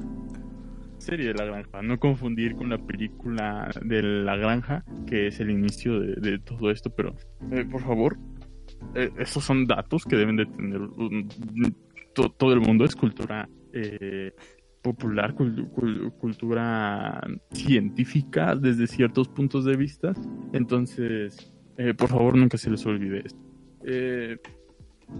Señoritos, yo sé que usted está aquí emocionado por esta sección, así que cuéntenos cómo empieza eh, este episodio de la... Pues. ah, a ver, déjame acuerdo. Ah, no se acuerda. a ver, déjame de regreso a la barra. Lo está viendo apenas, bravo. Este, La barra. Ah, por no, cierto, pues lo- están. ¿Sabe lo el puede- perro, no? Que está contando la, una historia. si están contándose una historia de terror, están en pleno Halloween y Otis solo llega a interrumpir. Eh, bastante común de Otis porque de Otis aprendemos demasiadas cosas, entonces él llega a interrumpir para darnos eh, bastante eh, punt- puntos interesantes de, de la vida, conocimiento acerca de, de- de nuestro exterior. Así que lo que él quiere hacer es básicamente eh, ir a pedir dulce. Eh, para, para demostrarle a sus amigos el conocimiento de lo que es aprender de Otis. Y esta vez estarían aprendiendo a pedir dulces en el vecindario como, como cualquier niño lo haría porque ellos son animales de granja entonces eh, podemos descubrir que, que ellos comúnmente no pueden no, no no pueden salir a pedir dulces. Sin embargo como es como sin embargo como como como, como estamos hablando de, de, de Halloween ellos pueden simplemente pasarse y salir a pedir dulces sin que nadie lo note. Algo que eh, bueno este episodio ya, ya ha comenzado eh, pues eh, Otis les, les empieza a proponer esta idea y pues los demás no están eh, están un poco de- desconcertados sobre los conocimientos que Otis les dará en, este- en esta iteración. Entonces en esta iteración de la eh, eh, entonces eh, pues ya no Dec- deciden eh, ir pero es- ha- hay una historia que cuentan eh, justo antes de, de ir por dulces que es este, la, la historia de eh, se llama Bob sí. Sí, ¿Cómo, cómo era el nombre? Eh, Bob eh, Máscara de hockey. Bob Máscara de Ojo. Exacto. Una disculpa, eh, es que de Otis he aprendido bastantes cosas, entonces eh, se te llegan a olvidar, sobre todo en estos especiales, que no se vuelven a retomar eh, eh, este tipo de, de cosas canónicas dentro de series importantes como lo es La Granja para, para el mundo. ¿sabes qué es lo peor, Humberto? Dime, señor Fernando.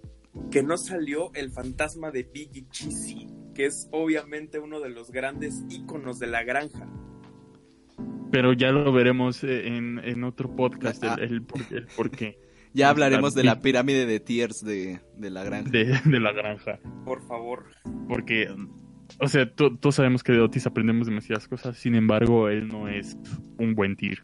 Entonces, eh, ¿continuamos? ¿Sí me oigo? Sí. Sí. Ah. Por supuesto que no. Disculpen, es que pasó algo aquí en... Este, Ha aprendido demasiado. Sí, sí, sí, mi compu ha estado medio loca aprendiendo cosas de Otis, pero bueno. Eh, vemos que ya les cuentan la historia de Bob Máscara de Hockey, que básicamente fue un, un niño que juró venganza de, de- del pueblo en el que viven eh, estos animales de granja. Eh, no se detalla demasiado el por qué. Sin embargo, existe esta leyenda urbana dentro, dentro de, de- de- de lo que es el canon de la granja, el lore de la granja. Y lo, más importante de la historia de Bob Máscara de Hockey es que se le tiene que dejar como eh, una especie de ofrenda en, un árbol que existe eh, como en una especie de, cementerio por ahí en el hábitat de, de, de todo este lore que, es, que es la granja, que la granja representa. Entonces ya tenemos a, a los animales de granja eh, ye- yendo a pedir dulce. Sin embargo, aquí, eh, bueno, es un personaje bastante recurrente de la granja, es uno de los antagonistas de, de la granja, que es el, el niño pecoso gordo, que tenemos una, una teoría, Exacto. Carlos y yo. Cuéntala, señor Carlos. Así es, eh, es su, su parecido es eh, ampliamente similar a el enemigo de Megamente, Titán, eh, lo cual nos lleva a creer que eh, los animales de la granja en algún momento decidieron rebelarse contra la humanidad y para ello necesitaron ayuda de, de pues de Megaman. No, Megaman no. también, también porque entró al Smash este de Metroman con ayuda de Megaman también, ¿por qué no? Es, está- es canónico, todos lo sabemos. Eh, y y pues gracias a él se convirtió en el se, se convirtió en el en el héroe del, del planeta Tierra.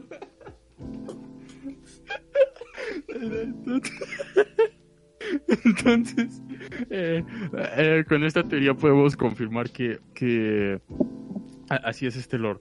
Película de la granja, la serie primera temporada de la granja. Tenemos un eslabón No, perdido en, me- no, en medio este, de la... los sucesos de Crisis en Tierras Infinitas.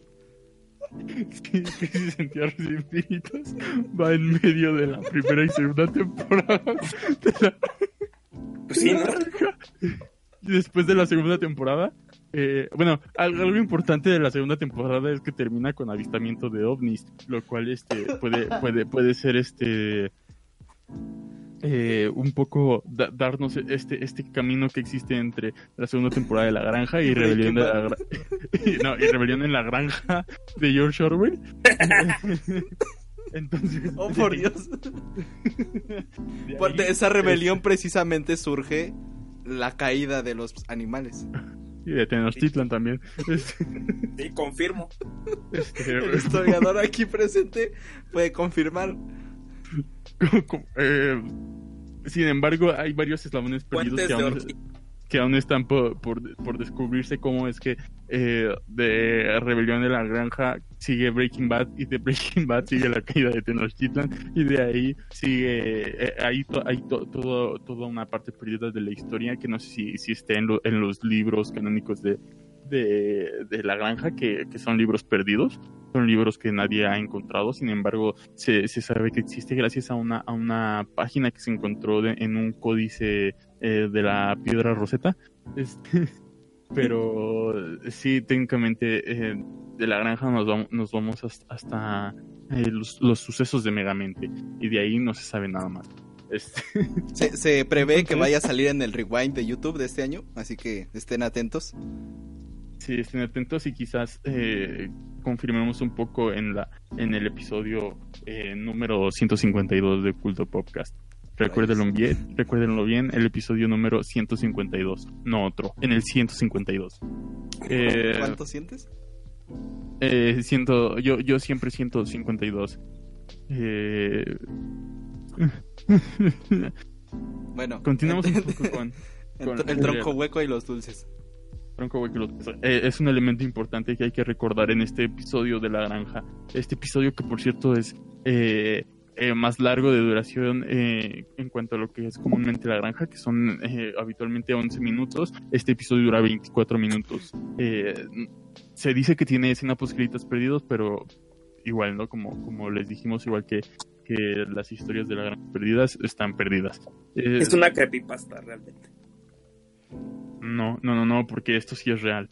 Esto sí pasó realmente en la civilización antigua. bueno, pero no importa. Este, los animales por fin van a, van a pedir dulces. Y ellos están felices, ¿no? Están consiguiendo dulces. Sin embargo, están haciendo una especie de trampa, ya que al ser animales de granja, eh, van disfrazados. Por ejemplo, Otis va, va, va de, Frankenstein. de Frankenstein y su novia va de la novia Frankenstein. Y el cerdo va como de un monje, me parece. Y De Y un así vampiro, lo- ¿no? el vampiro, eh, sí, eh, no- tú aquí nos lo puedes confirmar, ma, estás más fresquecito en cuanto a... De Drácula. Este, va de Drácula. Eh, sí, los, los animales van disfrazados, sin embargo, eh, ya que piden en una casa, eh, ya les cierran la puerta, entonces se quitan los disfraces y, y dicen que van vestidos de animales de granja, entonces consiguen eh, doble ración de dulces en, en una casa. Eh, un truco bastante, bastante... Sacerdote. El cerdo va de sacerdote. Este- Qué tonto. Este, entonces, un truco que, que si algún animal de granja nos está escuchando eh, puede aplicar. Eh, aquí les estamos dando consejos, somos aliados de, de los animales de granja, por favor. eh, eh, no, no, no, aliados, porque no sabemos eh, cómo, cómo se definan lo- lo- los animales de granja, entonces no sabemos si es ofensivo usar el aliado, el aliado, de la aliada, entonces podemos decir que son alias, alias. Eh, eh, los animales de granja son eh, seres supremos a nosotros, entonces eh, podemos ver que usan técnicas bastante extrañas. Sin embargo, el, el niño pecoso gordo que anteriormente mencionado, lo llamaremos Titán, Titán este mm, planea robarle dulces a los niños porque pues eh, es, es, ma- es malvado, es el antagonista, como los dijimos, es uno de los mejores villanos del anime y, y en general de la cultura popular de... eh, entonces, eh, tenemos que, que- que ver que los animales de granja, bueno, él no sabe que son los animales de granja, pero ve que están consiguiendo un- una ración bastante grande de dulces, eh, por- para lo, lo- lo cual decide que, que ellos eran su presa. Entonces hay toda una persecución entre robarse los dulces. Toda esta persecución, persecución disculpe, eh, lleva a... Eh, esperemos que sí. Este, toda esta persecución lleva a, A Kugit. a, que- a que a que se encuentren en el cementerio donde se- donde está el el, el árbol eh, donde se le, se le da una ofrenda a Bob Máscara de Hockey. Sin embargo, eh, sabemos que dos personajes que son igual animales de granja no fueron a pedir dulces, sino que fueron a esperar la gran calabaza, igualito que en Charlie Brown. Esa es una de las grandes referencias eh, que puedes encontrar en la granja Y, y de esos Eh, vínculos, ¿no? Entre, entre universos que nos hacen ver Entre este multiverso. Sí, sí, sí. O sea, la crisis infinita, co- como les digo, va, va entre la primera y la segunda temporada. Este episodio es de la segunda temporada. Entonces, este es como uno de los de, lo- de los de las consecuencias que, Sí. suceden. Por, a- por ejemplo, la crisis. otra consecuencia de la crisis es este cambio que hubo entre los dibujos animados de pues de, de Snoopy y el nuevo aspecto que tienen en las películas recientes, ¿no? Que es como con textura. Eso eso surge de los cambios en la realidad. Hola. Eh, Luis. efec- eh, efectivamente. Eh, de hecho, Bob Máscara de Hockey es, eh, no es perteneciente del universo de la granja, es perteneciente de- del universo de... de- se me olvidó el universo. ¿Usted lo recuerda, señor Carlos? ¿El qué? ¿en- ¿De qué universo es originalmente Bob Máscara de Hockey? ¿Cuál? ¿El que querían hacer de los monstruos? ¿Qué? ¿Qué? Ah, ah, bueno, es que Bob Máscara de Hockey en realidad es el universo de Coco. Entonces, eh, podemos. eh, aunque hay una teoría igual de que, de que realmente no es de Coco, y, de- y en Coco también afecta a la crisis en tierras infinitas. Y, y en realidad, este. Bob Máscara de Hockey viene de mal como el del medio. Entonces. Se apretó un coco con el cierre. Entonces. Entonces, sí, de- desde este punto puedes ir un poco deduciendo qué rumbo va tomando la, la, la historia de la, de la, de la granja y, cuáles son lo- lo- los vínculos perdidos que, que hay en estas historias. Eh, como les decía, hay dos personajes que están esperando la, gran calabaza. Entonces, eh, ya, ya llega el, el clímax de la batalla final entre, entre el niño gordo y, y Otis y sus amigos, en, en el cual eh, pues están peleando para recuperar los dulces, cosa que, que, lo- que logran, ¿no? Eh, Otis al final, al final de cuentas, eh, lo que hace es eh, llevarse algunos dulces de, de la, del árbol de Bob Máscara de Hockey, grave error. Entonces, Que no hay que olvidar Ya. que ese árbol es el mismo árbol de la noche triste. eh, está ahí eh, escrito, vaya, en la historia. eh, efectivamente... Con trap de fondo. De- De, ex- triste. tetas en acción. Efectivamente, de hecho, eh, cuando Hernán Cortés este, eh, fue, fue, a, fue a sentarse ahí en ese, en ese árbol, vio, vio que había unos dulces. Esto nos lleva a decir que Bob Máscara de Hockey era Hernán Cortés. No, no, no, no, no. no. No, no, no, no, no. Porque No, no, ese, porque, ese árbol, eh, Eso, eh, es- eh, eso desde, sucedió después de la granja. de- desde la Biblia está Oh. ese árbol, porque ahí es donde se colgó Judas después de traicionar a Jesús. No, Entonces-. Es un árbol bastante, importante que, que está, está aquí en México, que de hecho, ¿sí lo cortaron? Lo quemaron. Eh, efectivamente lo quemaron, entonces... Porque ya Eh, estaba no muy mal. ¿Sabes quién lo quemó? Entonces la granja está se ambienta aquí en México. En un pueblo llamado Jaltenco. Sí. ¿Qué ibas a decir, de Fernando? cuenta que la- haz de cuenta que el árbol era de chabacanos. Sí, sin embargo, con el paso del tiempo dejó de dar frutos y entonces por eso eh, Bob Máscara de Hockey ahí puso, ahí puso, de hockey, perdón, no, no, no en plural, ahí, ahí puso eh, su, su ofrenda, ¿no?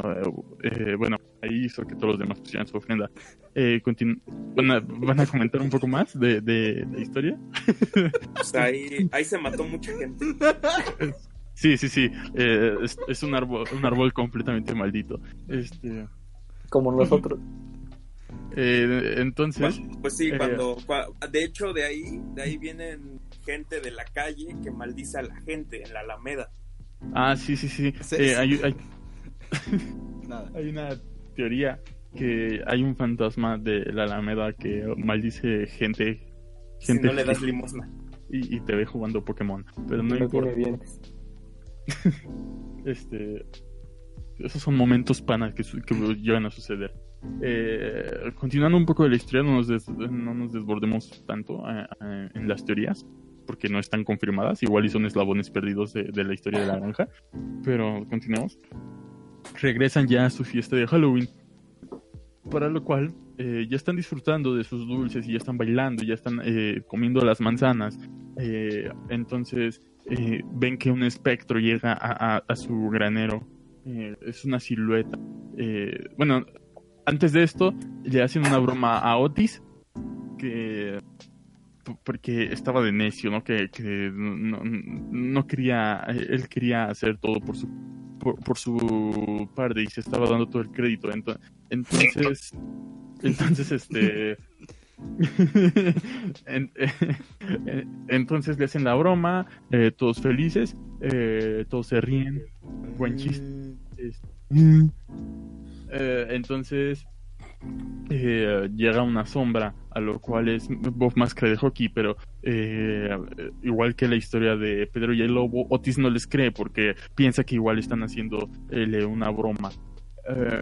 Sin embargo, se descubre que es el verdadero Bob Máscara de hockey. Aquí es donde el ambiente se pone tenso y si lo estás, si lo estás viendo eh, solo, eh, eh, pu- puedes ver cómo, cómo se torna un poco el ambiente de, de- de donde estás realmente uh, muy, muy tenso, muy tenso. Llega a salir un poco de neblina eh, a, a tu alrededor de, de la pantalla en donde estés viendo este episodio de la granja. Se pone bastante perturbador. la verdad, no lo recomiendo a niños menores de, de, de 22 De 300 años. años. 300 años. Porque si es, sí es, este, sí, sí es muy, eh, muy impactante ver a Bob Máscara de hockey en su, en su forma real. Mm, nos podemos dar cuenta de que quienes encontraron a Bob Máscara de hockey fueron lo- lo- los dos personajes que se quedaron a, a esperar la gran calabaza de Charlie Brown. Eh, ya explicamos eh, esto anteriormente de por qué es la de Charlie Brown. Em, sin, eh, sin embargo, Bob Máscara de Hockey se descubre como, como un- una criatura amigable para lo- lo- los animales de granja. No sabemos si para los humanos es igual a mí. Sin embargo, eh, se nos dice, eh, pues, se nos explica un poco eh, del pasado de Bob Máscara de Hockey, en el cual ha perdonado a, la gente que, que le hizo daño en el pasado. Eh, entonces, por eso se ha vuelto amigable y todos empiezan a disfrutar de la fiesta. Sin embargo, cual, cual, cual vato fiestero que, que se queda ahí todo vomitado, eh, Bob Máscara de Hockey sigue, sigue ahí esperando pura fiesta y todos los demás eh, personajes de la granja, eh, pues ya están hartos de Bob Máscara de Hockey. Y señoritos, continúele. Y- No, espera, yo, yo quiero terminar. Ah. Entonces, eh, se dan cuenta que Bob Máscara de Hockey nunca los va a dejar porque pues ya les agarró confianza y va a estar siempre con ellos. Y entonces eso es lo que realmente los espanta. Y entre los animales de la granja eh, resulta que la cámara gira y podemos ver a, a Miguel Galván con el terror absoluto en su rostro. vestido de Shrek. Eh, sí, sí, sí. eh, aquí, este.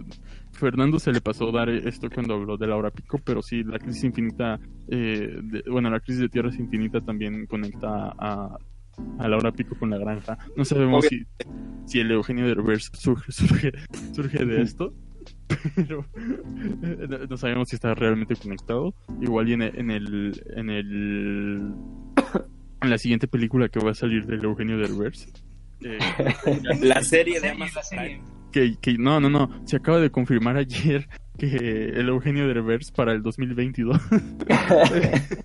Pero igual, igual ya hacen un- un- una especie de, de- O sea, yo, yo pienso que los viajes con Derbez es como el camino al Eugenio Derbez. ¿El Entonces, camino? el camino.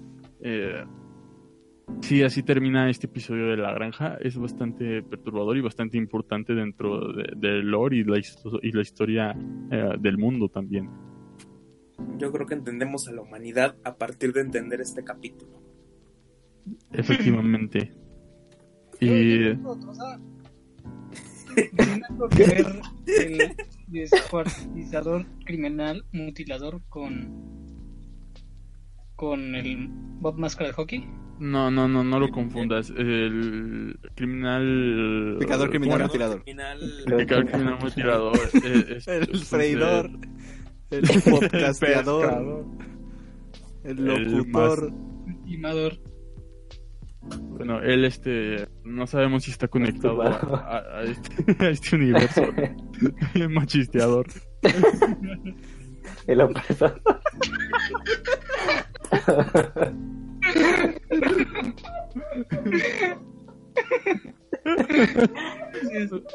No sabemos si está conectado con este universo, pero igual y en un futuro, eh, cuando ya salga bien eh, la crisis en Tierras Infinitas, podemos ver si sí está conectado o no.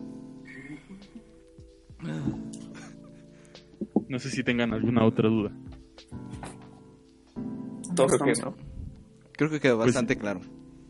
Ah, ah, entonces aquí concluiría este eh, esta historia de, de la granja. Igual y en un futuro hablamos de, ma- de más de más de la granja, pero eh, efectivamente es un grandioso episodio. Es uno de, lo- de los episodios canónicos más importantes. Y pues nada, así termina esta sección. Muy bien, Muchas muchas, gracias, gracias. Carlos. Sí, sí, sí, al mismo tiempo como, como lo habíamos planeado y ensayado, ¿verdad? Este, y nada. Eh, pues nada, pasemos a nuestra siguiente sección, la de las películas.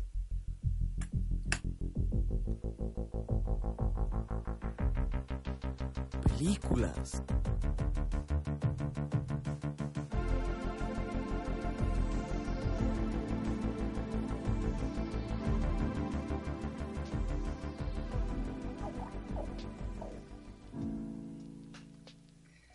Sí, bueno, Carlos, hoy les tengo varias, varias noticias se desataron en, en la semana.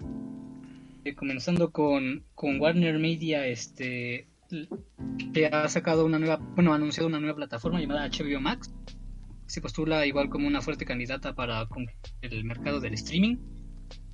Y pues, aparte del contenido de HBO, obviamente, igual tiene, va a tener este, pues, contenido de, de más, este, cadenas como Cartoon Network o, o este incluso me parece que Crunchyroll, o sea el catálogo de, de Crunchyroll ahí en, HBO Max este también se ha hecho de los derechos de, de otros programas como Friends este Hora, eh, Hora de Aventura ajá, y Ricky Morty y South Park.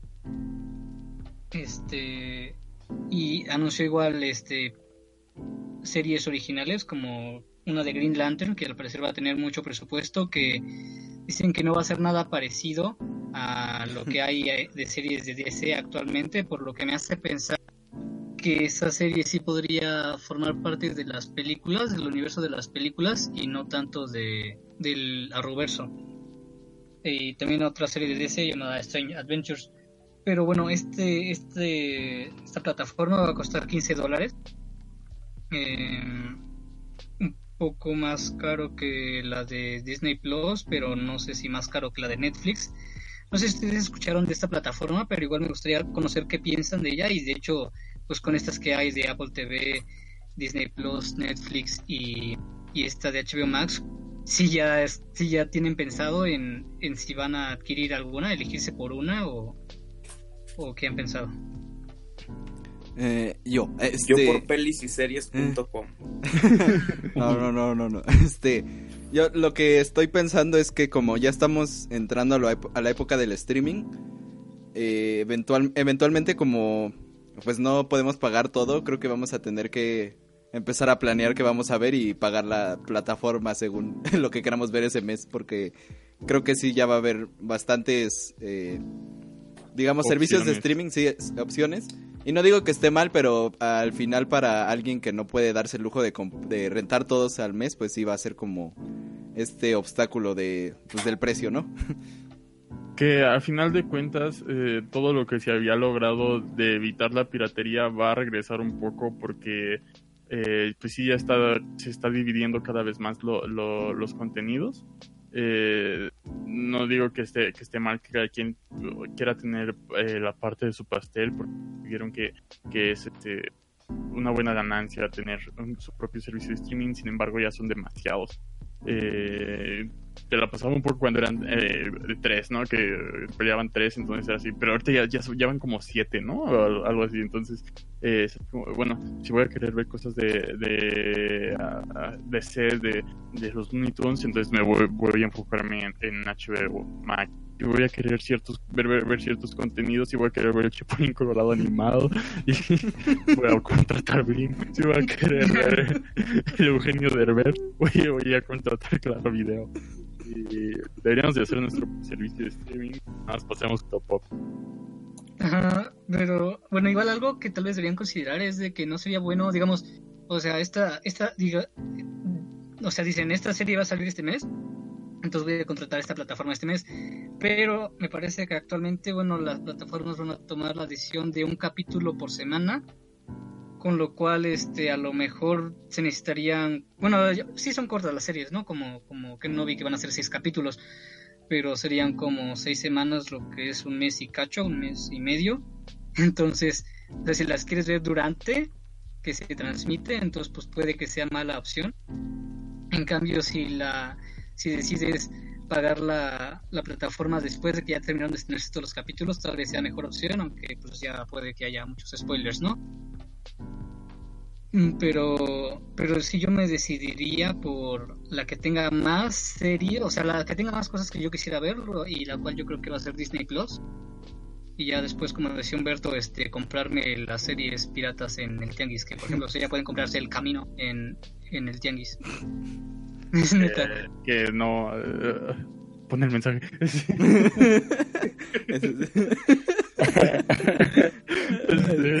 En Culto, Podcast, en, en Culto Podcast no nos somos responsables de las opiniones de los miembros. Eh, Eh, ni, ni se ve, pero bueno. El humo la tapa, Eh, Claro felicidades. que yo no me arrepiento de nada de lo que estoy diciendo. Gracias por hacerlo público. Este es- Sí, Sí, Pero- sí, pero, o sea, como. Sí, es un poco de, de lo que se va a generar eh, con esta nueva guerra de, servicios de streaming que pues, ya son demasiados, entonces eh, va a terminar la gente pirateando. Entonces, todo lo que se había logrado se va a perder un poco. Mm, Sí, sí. Bueno, siguiendo con, con las noticias, este se anunció el eh, Spider-Man Spider-Verse 2 para el 2 de abril de para el 8 de abril del 2022. Este de esta película ganadora al Oscar a mejor película animada, ¿no? Bueno, también se anunció que Peyton Reed, el director de las dos primeras películas de Ant-Man, pues va a regresar para la tercera. Se había dicho que a lo mejor él iba a, iba a dirigir una película de los Cuatro Fantásticos, pero pues al parecer no va a ser así. Va a continuar con su trilogía, aunque podría bien introducir a los Cuatro Fantásticos o a, o a este a los jóvenes Vengadores en esta tercera película de Ant-Man. Mm, Bueno, también ah, con las series este se anunció la película de Superman y Lois Lane, bueno, no, Superman and Lois. La serie, ¿no? La serie, la sí, película, la serie. serie. ¿Qué serie? Era el videojuego. Bueno, va a ser el mismo Superman de la serie de Supergirl. Este, y pues vamos a tener como creo que ya les había mencionado, este Superman, bueno, la Lois Lane está embarazada. Entonces, pues en esta serie vamos a pues ver verlos tener un hijo, ¿no? De ser padres luchones en este en esta era postmoderna es. Pues, a ver, a ver cómo les va. No se menciona tipo comedia, pero pero bueno. Ah, también, y por último, este mencionar que Jeremy Renner, este, pues se queda en Marvel Studios, o sea, habían sido atacados, este, por, No sé. Marvel, sí.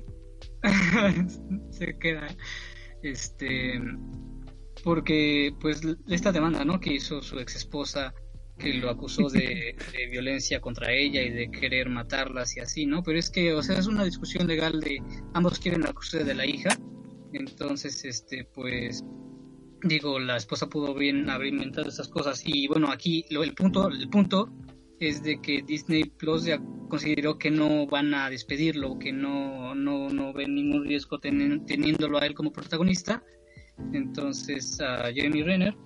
Entonces, pues yo digo que, que es una muy buena noticia.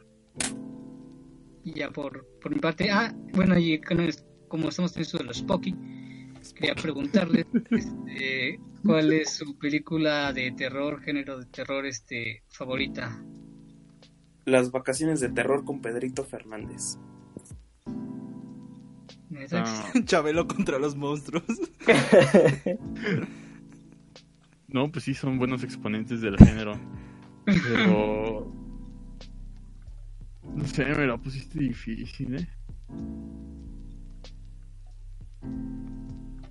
Bueno, tuitos. Sí, bueno. Pues es que una de mis películas favoritas, o sea, de, o sea, deja tú que sea de terror o no. Eh, de un hombre lobo americano en Londres, o sea, la primera que, que salió, porque luego salió una secuela de un hombre lobo americano en París, que estuvo bien chafa.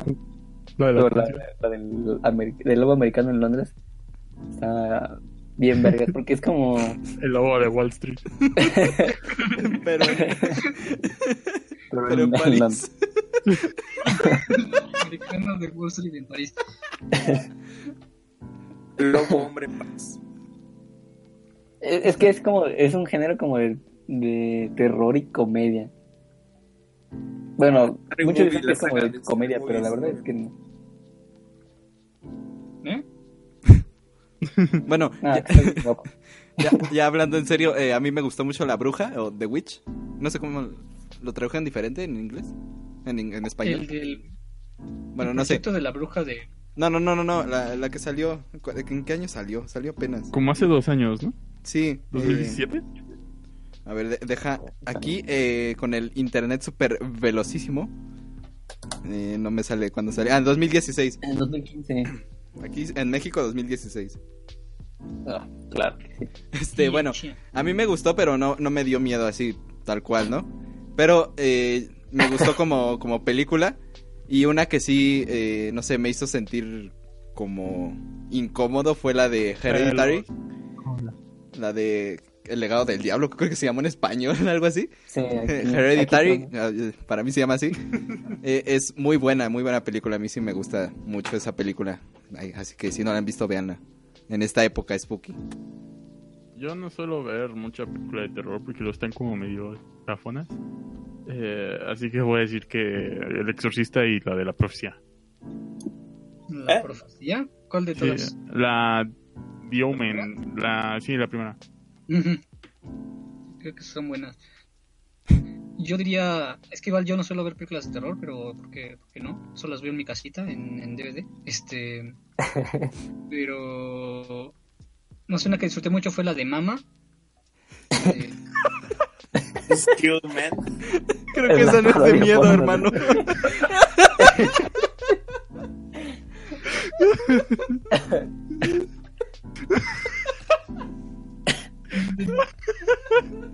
este, la- de unas niñas que vivían en el bosque y luego se descubren que al encontrarlas, porque, pues, su madre muerta está ahí cuidándolas, ¿no? Entonces, Estoy preocupado, hermano.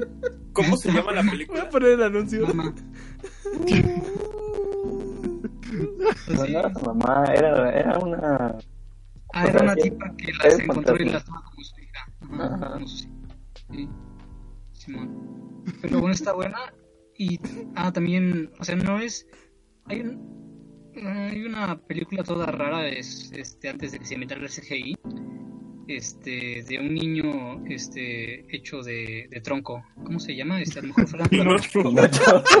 No, no, Pinocho. De hecho, de hecho creo que fue de Pinocho. Y es como su versión malvada. Eh, no me acuerdo. tis- ti- ay, no me acuerdo del nombre del. Tizoc. No, no, este. es. Pinocho al. Titán. Bueno, en esta película es de. De una pareja que quiere tener un hijo, pero nomás no pueden. Entonces, este, pues un día el esposo le lleva a un tronco, le dice, ah, mira, ten, aquí está tu hijo. Pero la tipa se lo toma muy en serio y lo toma como si fuera su hijo. al grado de que le da leche y, y- y así de comer y ya un día el, el tronco cobra vida. ¿Qué? Está interesante por tronco, o sea, les digo, no había CGI, entonces se hizo con stop motion. Está todo tétrico, porque luego pues, el tronco comienza a comer gente y neta está, está muy, muy creepy. Em, pero no.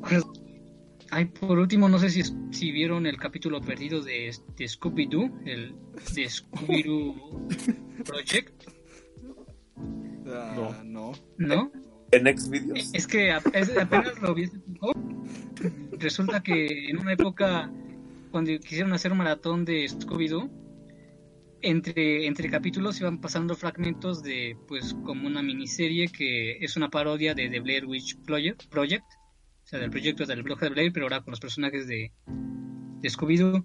Y está muy interesante porque, o sea, todo sucede en el mundo real, pero los personajes y ya pues los personajes se meten en el bosque que se supone que está maldito y están así haciendo su, su transmisión, están ahí grabando y ya este pues eh, se meten en el, en el bosque y, y ya luego encuentran una mansión y, y se mueren. Bueno, el punto es de que al final del, del capítulo dicen que no, no se volvió a saber nada de ello. Se encontró la camioneta y los videos, pero no los encontraron. Entonces, por el último capítulo de, del canon de Scooby-Doo. Neta, neta, busquen los del Scooby-Doo Project. Está, está chido. Está Hay, chido. hay una que salió en 2016, ahorita me acabo de acordar, que se llama El Niño, The Boy. Eh, The Boy. Boy. que es de que van como a una casa eh, está abandonada el chiste es que tiene que cuidar a, a un títere algo así bueno es muñeco Una chica, ¿no? Como que Ajá. le encargan que cuide al hijo de, de un- unos viejitos, ¿no? Ajá. Pero su hijo es un, un muñeco de, muñeco de porcelana no es de porcelana Ah, ¿de porcelana. Ah. ajá y entonces empiezan a suceder muchas cosas raras y tiene, tiene un twist bastante raro un twist de acá de, De limón. no, o sea, el, el, el plo- el plot twist está no, no, no es como de, de terror el, el twist, o sea, to- to- toda la película está, está como medio sp- spooky y, y al final ¿eh? Sí, Pero- como que intenta hacer de sobrenatural y al final es como... Eh, Bueno, no, continúa. de morro que olía a caca, ¿no? De morro, Sí. morro otaku. Pero ah, está, está buena, está buena.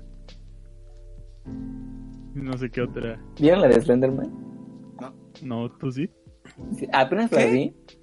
¿Qué? O sea, es que apenas la vi porque la pasaron en la tele ¿La tele? Y, o sea, la verdad no esperaba nada porque había escuchado muchas malas críticas, pero me gustó, o sea, no es ¿Eh? de terror, o sea, sí salen uno que otro así, eh, ¿cómo se llama? Jumpscare, pero, o sea, te los esperas y no te asustan. Pero está padre porque es muy como simbólica, como que la, la fotografía es muy buena, este, y te ponen ahí en varias escenas como con cosas bastante raras, con símbolos medio extraños y pasan cosas ahí como que como que insinúan ser otra cosa y no sé, o sea, me gustó por lo simbólica que puede ser, pero como película de terror no funciona, pero está chida. La música está muy padre porque fue el mismo que hizo la música de Juego de Tronos. De Sonic. sí. ¿Alguna Sí. versión de terror de Sonic que nos menciones, Hitos? Ah, el ¿cómo se llamaba? Sí había uno, ¿no? Punto exe. Ah, la, Oye. cre- la creepypasta del Ajá, el creepypasta. Y el de Link también, ¿no? El, el ahogado y que no sé qué, no me acuerdo Ese cómo es se llama. el Sí, el Ben Drawl. Sí. Ah, sí. Muy bien. Mucha mención honorífica, el Mayoras Más, que es un buen juego. Es que no es de terror, es más depresivo, pero eh, tiene elementos como de terror. Y que mencionaste, Toris, el stop motion. eh, ¿Podemos hablar de las películas de Tim Burton? A, a ver, eh, que empiece Toris no me primero. gustan, pero. Ah, bueno. espera, tengo algo para ti, Toris. Te lo manda Freddy desde el otro mundo porque versión Spooky Freddy no está, pero tenemos mensajes del otro mundo. Ah, ah esperen. Eh. sé que no estoy aquí físicamente en el podcast, pero tu opinión es una mierda. Y la verdad es que no es una muy buena película. Y en caso que digas que es buena, pues gracias. Te amo. ¿Cuál? Pero si dices que es mala película y no te gusta y andas echando mierdas de Tim Burton y de... ese perro vale más que tú. Guapo. Siempre puedes bailar thriller en tu cuarto. Qué acertado, Freddy. No, a mí no me gustan. O sea, no digo que sean malas, pero. Pues sí, eso decía Freddy si no te gusta Tim Burton. Entonces, continuitos. ¿no? Bueno, es que, o sea, a mí tampoco como que, como que no me terminan de, de atraer bastante las películas de Tim Burton.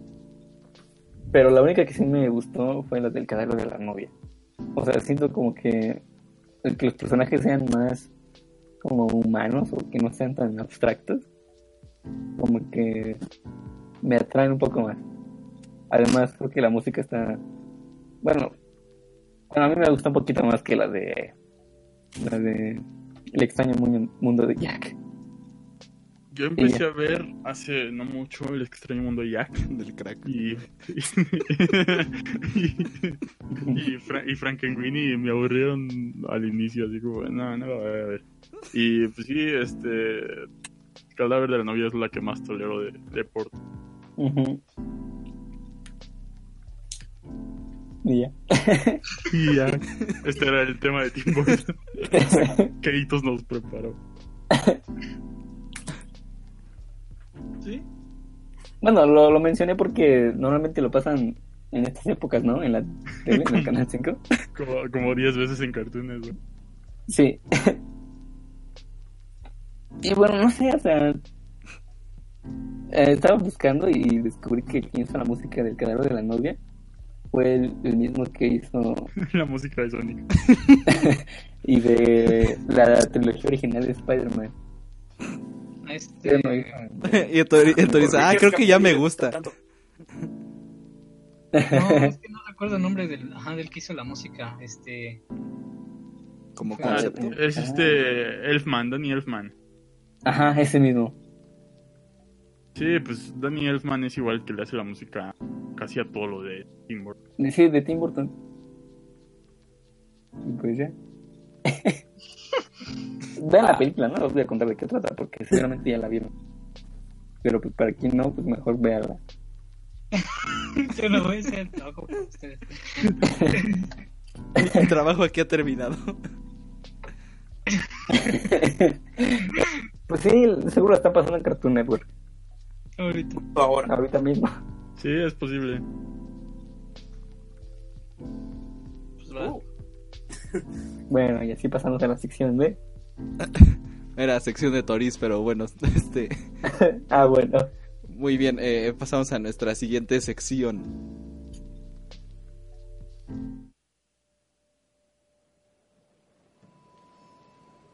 Ájale, estuvo bien chido eso de las películas. Bueno ya, suficiente, ya quítalo y ve a matarlos. ¡Ah! Es mi tele, y yo veo lo que quiera, ¿no? Ahí déjale. No, ya vamos a que los mates o planees algo, no sé. Ya, no le quites. Yo quiero seguir viendo ahorita que se acabe ya vemos tu problema. Pero ya estate en paz. Nomás estás ahí de fastidioso. A pinche señor de las tinieblas, creí que sí eras tan cabrón como decían en las calles. Ah, ya cállate. No me dejas escuchar, Castrocín.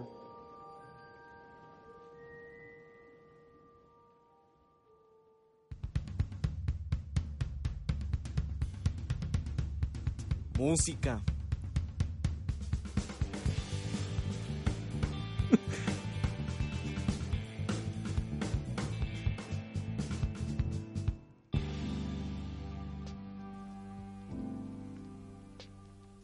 Y bueno, este empezamos la sección de la música. En esta ocasión vamos a hablar de, de un tema muy acorde. Vamos a hablar de thriller. Muy bien, en este especial, especial de terror tenemos que hablar de una de las mejores canciones para esta época. Eh, antes de pasar de, eh, pues de lleno al análisis de la canción, también es necesario hablar sobre el disco en el que, pues en el que se incluye, ¿no? Eh, ha vendido más de 65 millones de copias, a pesar de que el libro pues Guinness dice que se han vendido como 110 millones, pues en realidad eh, los números son diferentes, pero bueno, eh, ahí le pusieron lo que quisieron. Este, el tracklist del mismo disco pues incluye tres canciones de las más conocidas de Michael y en general del pop, que son Billie Jean, Beat y pues el mismo Thriller.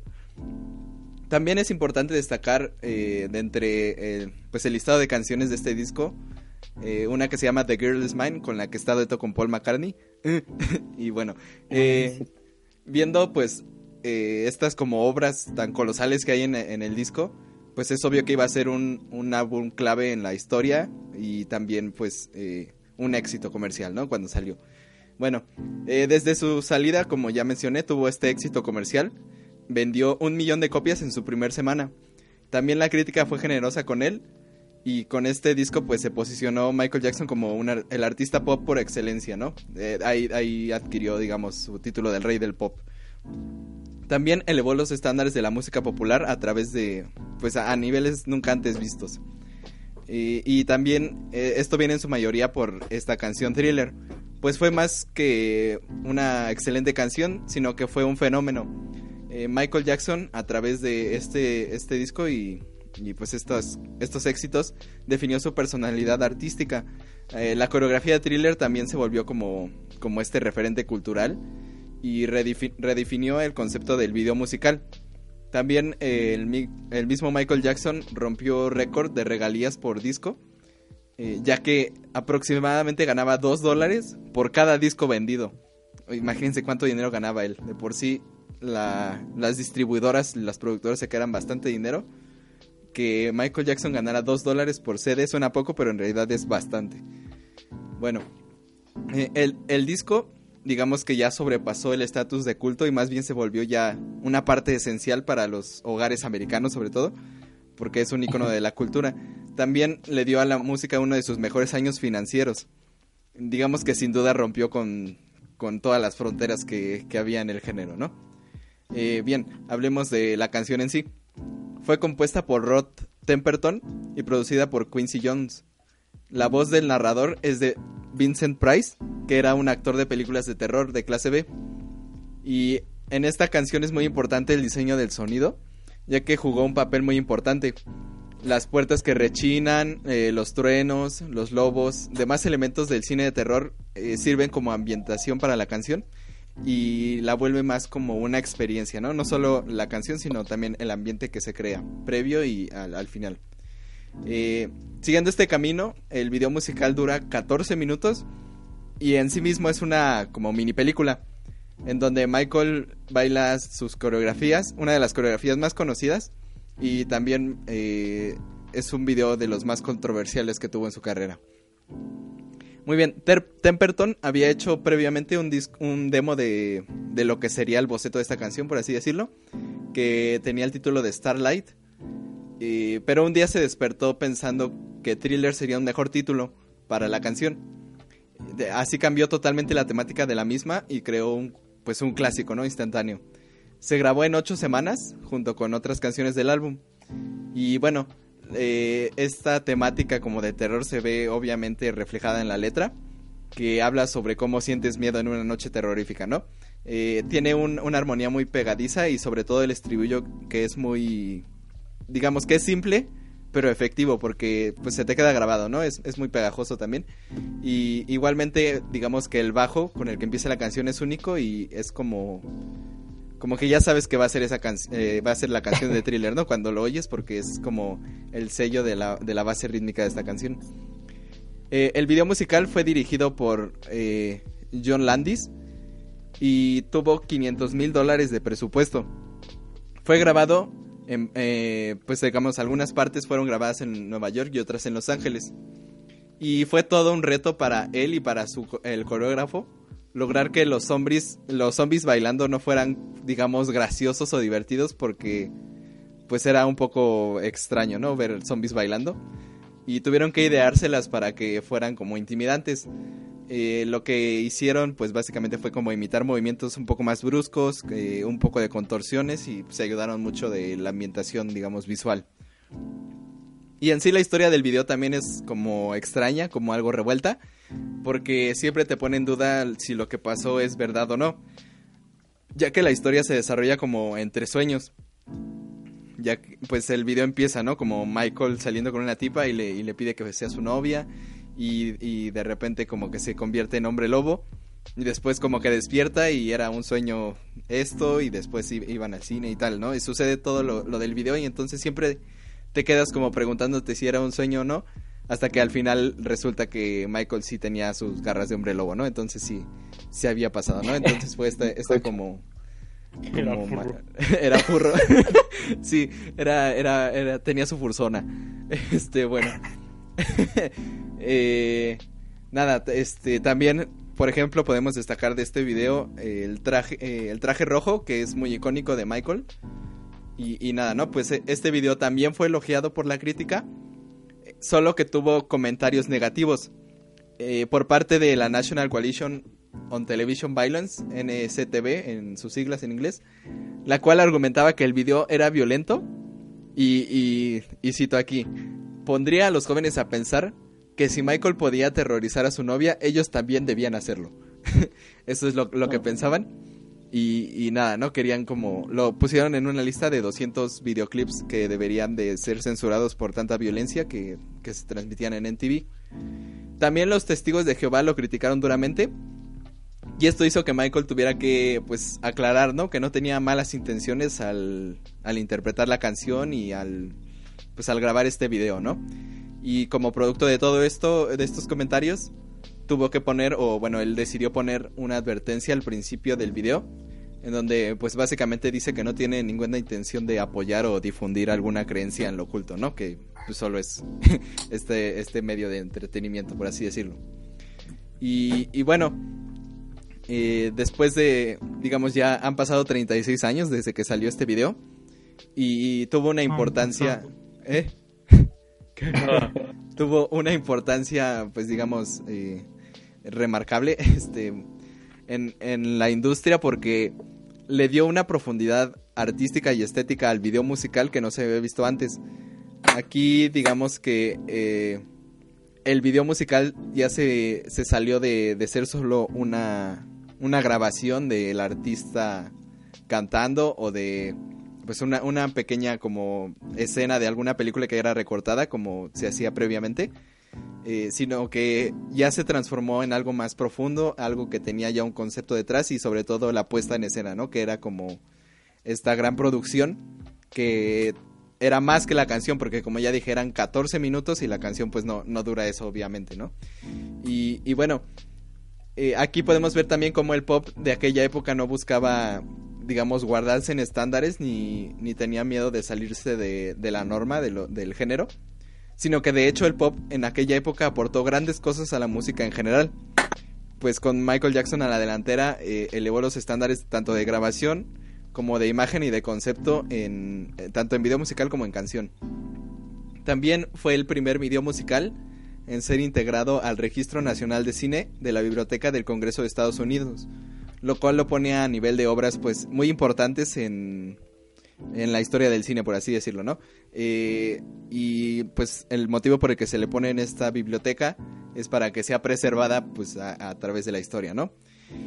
Y pues así recordamos a, uno de los pilares de esta época, eh, pese a las controversias que ha habido pues, y siempre hubo con la vida personal de Michael Jackson, no podemos negar la importancia que tuvo esta canción y que tiene al día de hoy de cómo su videoclip merece ser reconocido por lo que aportaron al mundo y pues también que es como un tema que siempre se trata en, en, en estas fechas, sobre todo en Halloween, de del thriller.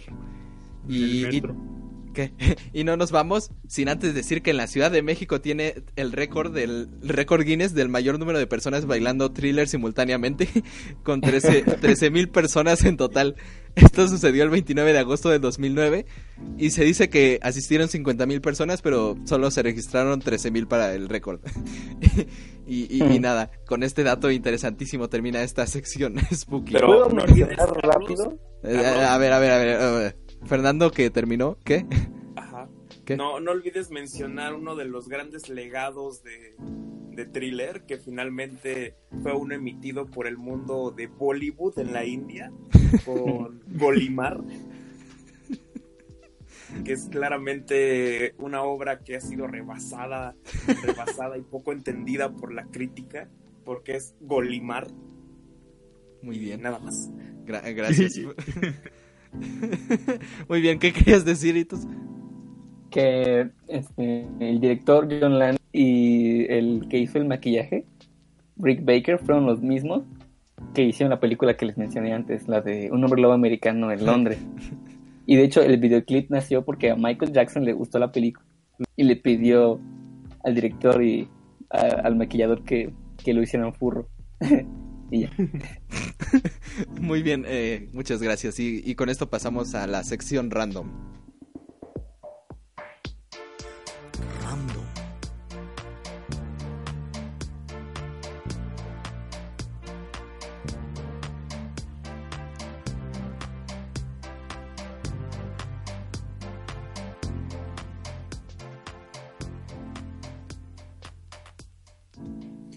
Oh, sí, y la sección random comienza pues ahora. Vamos a vamos a tratar no vamos a hablar de un tema realmente. Vamos a emitir una composición original hecha en torno al día de hoy, ya que faltan unas pocas horas para que termine el día de hoy, pero finalmente es 2 de noviembre. Y más allá de lo spooky, pues hay algo que, que podríamos insertar dentro de lo, de lo canónico en, en todo el lore, lore de la, del podcast. ¿Qué? Y bueno, para, para esto, ya sabes, en el lore con doble O del podcast, pero para esto les he compuesto una calaverita.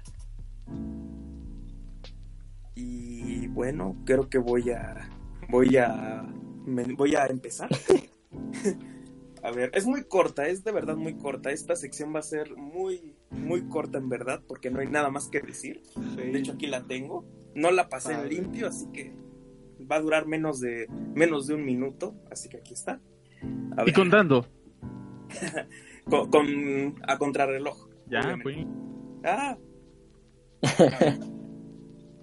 Era una, era una tarde de noviembre umbría y Culto Podcast a las 8.30 transmitía.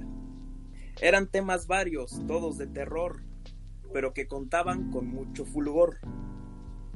Y un desconocido algo comentó y un link ex- extraño nos amotetó.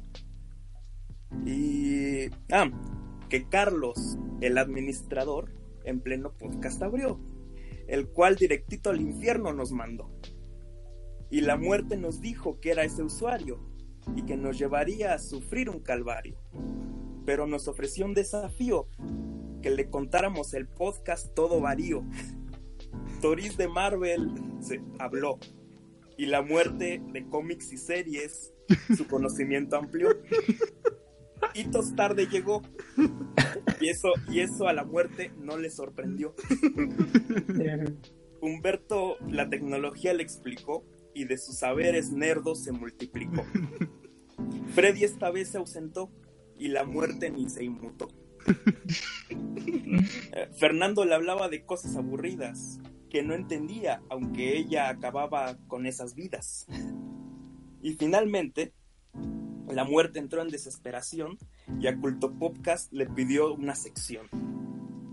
Y desde entonces, la muerte su tema presentó, hablando de la gente que día con día se cargó. Y en eso un estruendo resonó y el despertador sonó. John Titor despertaba de ese sueño que le acongojaba y solo dijo, ah, ni pedo, ahí con ese viaje del tiempo quedo. Dijo Alfredo. Dijo Alfredo, que en realidad era un sueño de Freddy. Y bien, aquí está. Muy bien, muy bien. Ah, Oh, aplauso. Ya, aquí Muy está bien. la sección random, que era nada más esto. Qué bonito. Este, Qué bonito culto podcast. muy bien, muchas gracias y, y pues también por, por escribir eso y por compartirlo. Gracias por compartirlo con nosotros. Por la confianza. Muy bien. Ah, un momento. Eh, listo. Y bueno, gracias por ver nuestro podcast. eh, esto fue todo por este especial y espero que les haya gustado esto de Halloween. Oh, pues, no te digo que nomás vienes a fastidiar. Pues por eso no te quieren allá en el podcast.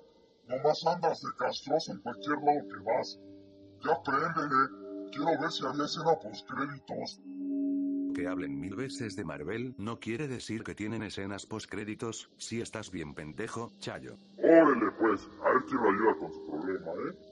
No, ya pues, perdón, mira ya te voy a contar bien lo sucedido, resulta que estaba yo un día en mi cantón viendo Pau Patrol y comiéndome unas quesadillas. ¿Qué?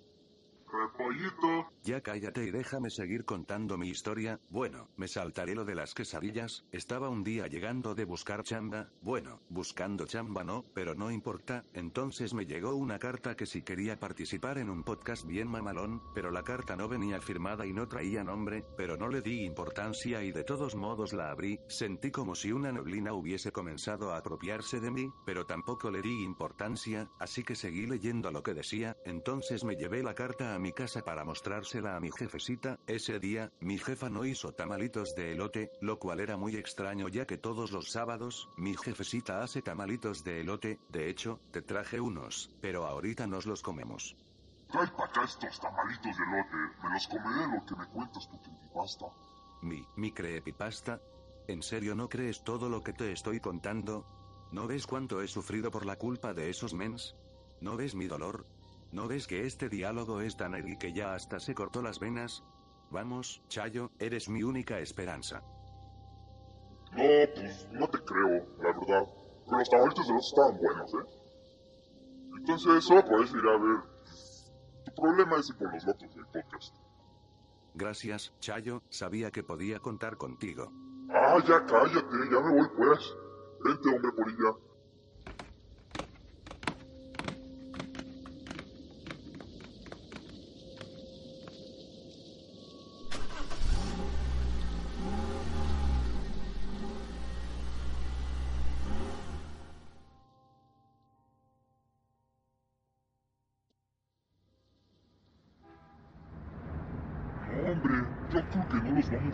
Vamos a. ¿Qué? ¿Ya te dormiste, hombre polilla? ¿Otra vez? Casi me gustabas. Huevón. Bueno, ya descansa. Que ahorita te tocará hacer todo el trabajo a ti. Ay, ya, por favor, creer que, este, que tú tengas... Señora, por favor, cálmese. Todos somos acá en nuestro propio asunto, todos estamos fastidiados, ya cállese.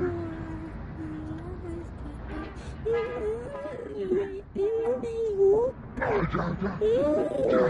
Hasta aquí me tienen. La voy a matar. Tres horas después. Ah, por fin llegamos. Mira nomás, la mansión podcast. Es más bonita de lo que creí. Bueno, hombre polilla, es tu turno de actuar. Espera. ¿Cómo se toca la puerta aquí? No tiene la jaladera. ¡Ábrame! ¡Ábrame, por favor! ¡Ábrame! Mientras tanto, dentro de la mansión,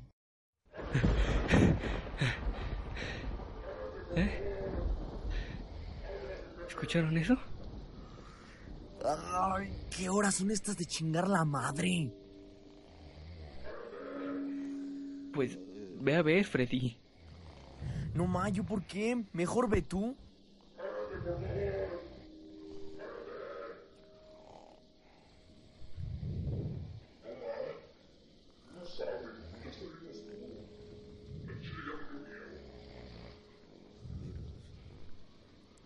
Ya sé, hay que despertar a Fernando para que él vaya.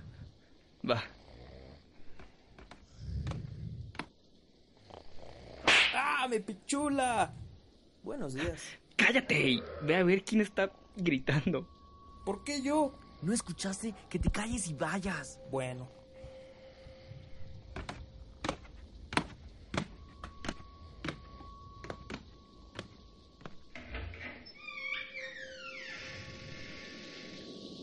¿Las contratas? Ah, no mames, vengan a ver. Un pollo. ¿Un pollo? A, A ver, ver, vamos. vamos. ¿Qué pedo? Este no es un pollo, es un caimán. Ah, ¿Cómo serán imbéciles? Eso es el hombre polilla. ¿Ahora qué o qué?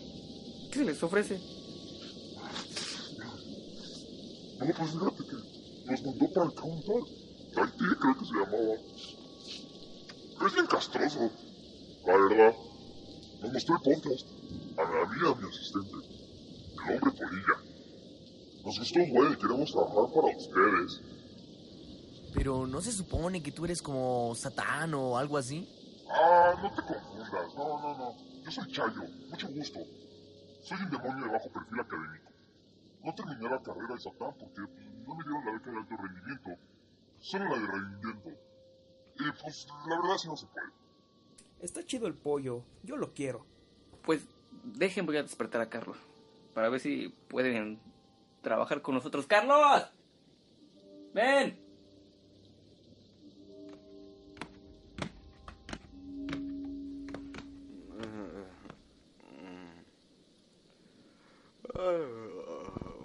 Mira, estos vatos quieren trabajar con nosotros. ¿Les gustó el podcast? Así como sea, que hagan unas reseñas o algo. ¿Reseñas? Nos encantan las reseñas. Podemos darles miles de reseñas. Muchas, muchas gracias. Por cierto, ¿puede entrar a su baño? Es que como que comí algo hace rato y hizo baño. Sí, sí, sí, lo que sea. Bueno, pues ya, ya me voy a dormir. Adiós. Bueno, pues ya está. Bienvenidos a la Popcast Ventura. Este es el mejor de mi vida.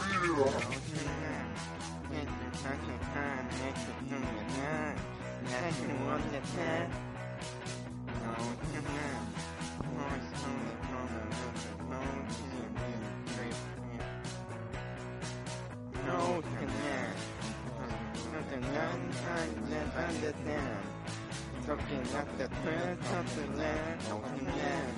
And you need to the something of the land. Touch me on the land.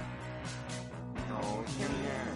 It's now in the music on the castle. Soon as I like that. No, here we are. It's not the light of the in the town. Talking like the birds of the land of the land.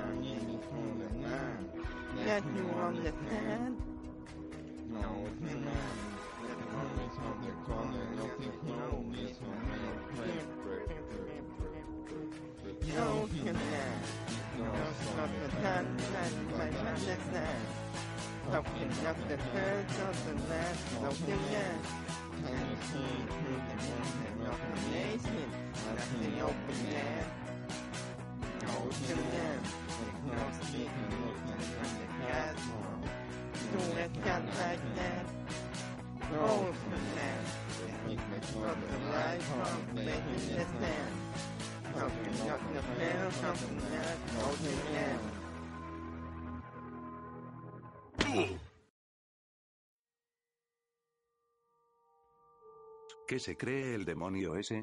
Ni que esto fuera Marvel, bueno, a esperar a que Chayo llegue con las buenas nuevas, y por fin podrá ser mío el podcast para hacer mi especial de luchadores miniatura.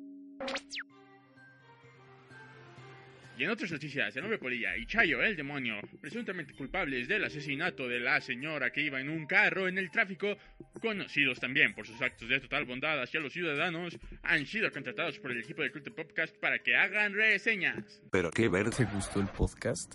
Recuerda seguirnos en nuestras redes sociales como Culto Podcast. Nos vemos en la siguiente semana. Gracias por oír.